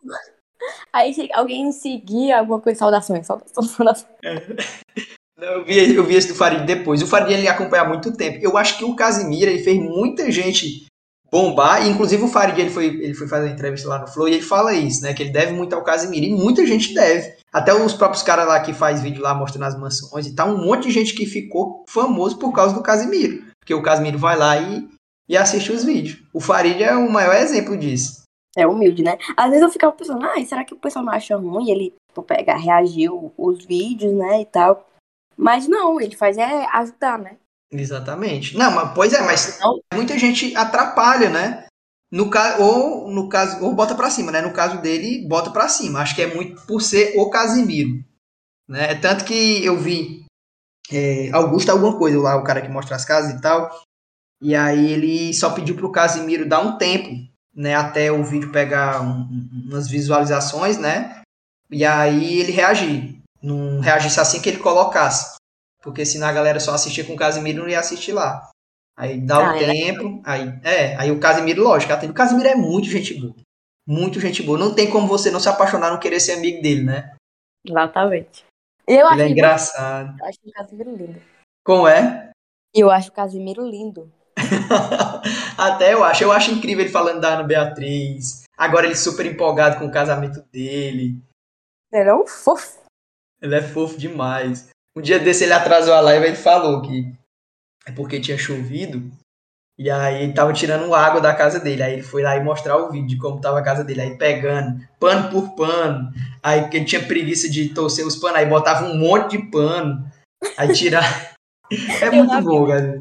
É muito bom, é muito bom, cara.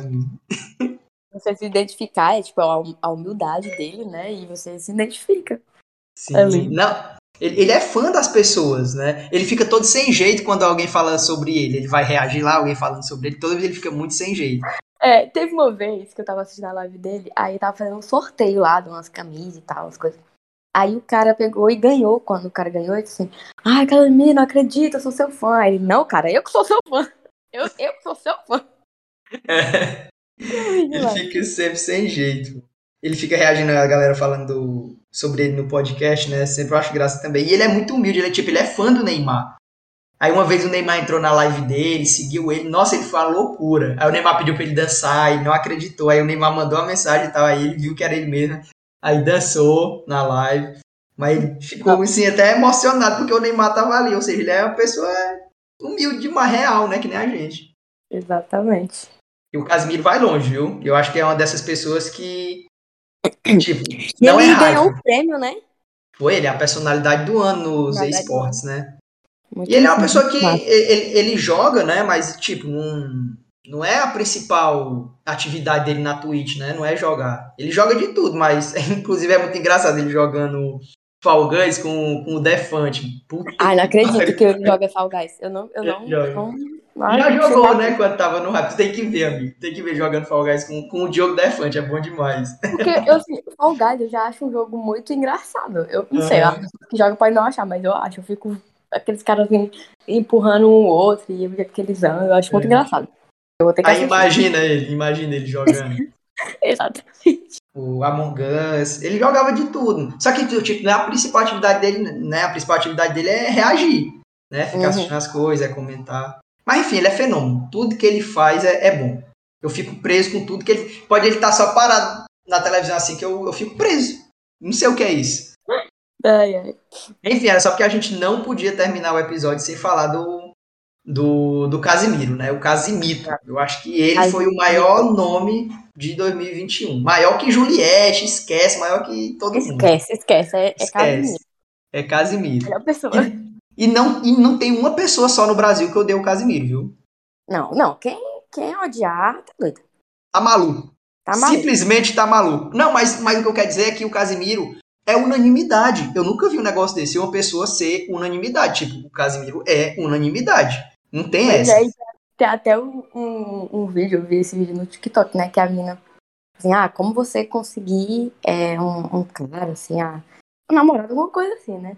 Aí é ela com a foto dos pés assim na cama assistindo o Casimiro. Aí ele pegou e reagiu isso. Aí, ai, poxa, acho que era Jéssica. o nome dela. Poxa, Jéssica, você metendo essa me assiste pra conseguir gado? Não, não, não pode. Eu morri de rir, velho. Então, simplesmente, Casimiro Miguel, o maior fenômeno de 2021. E quem discordar tá completamente maluco. Tá completamente maluco. Meteu essa, amiga?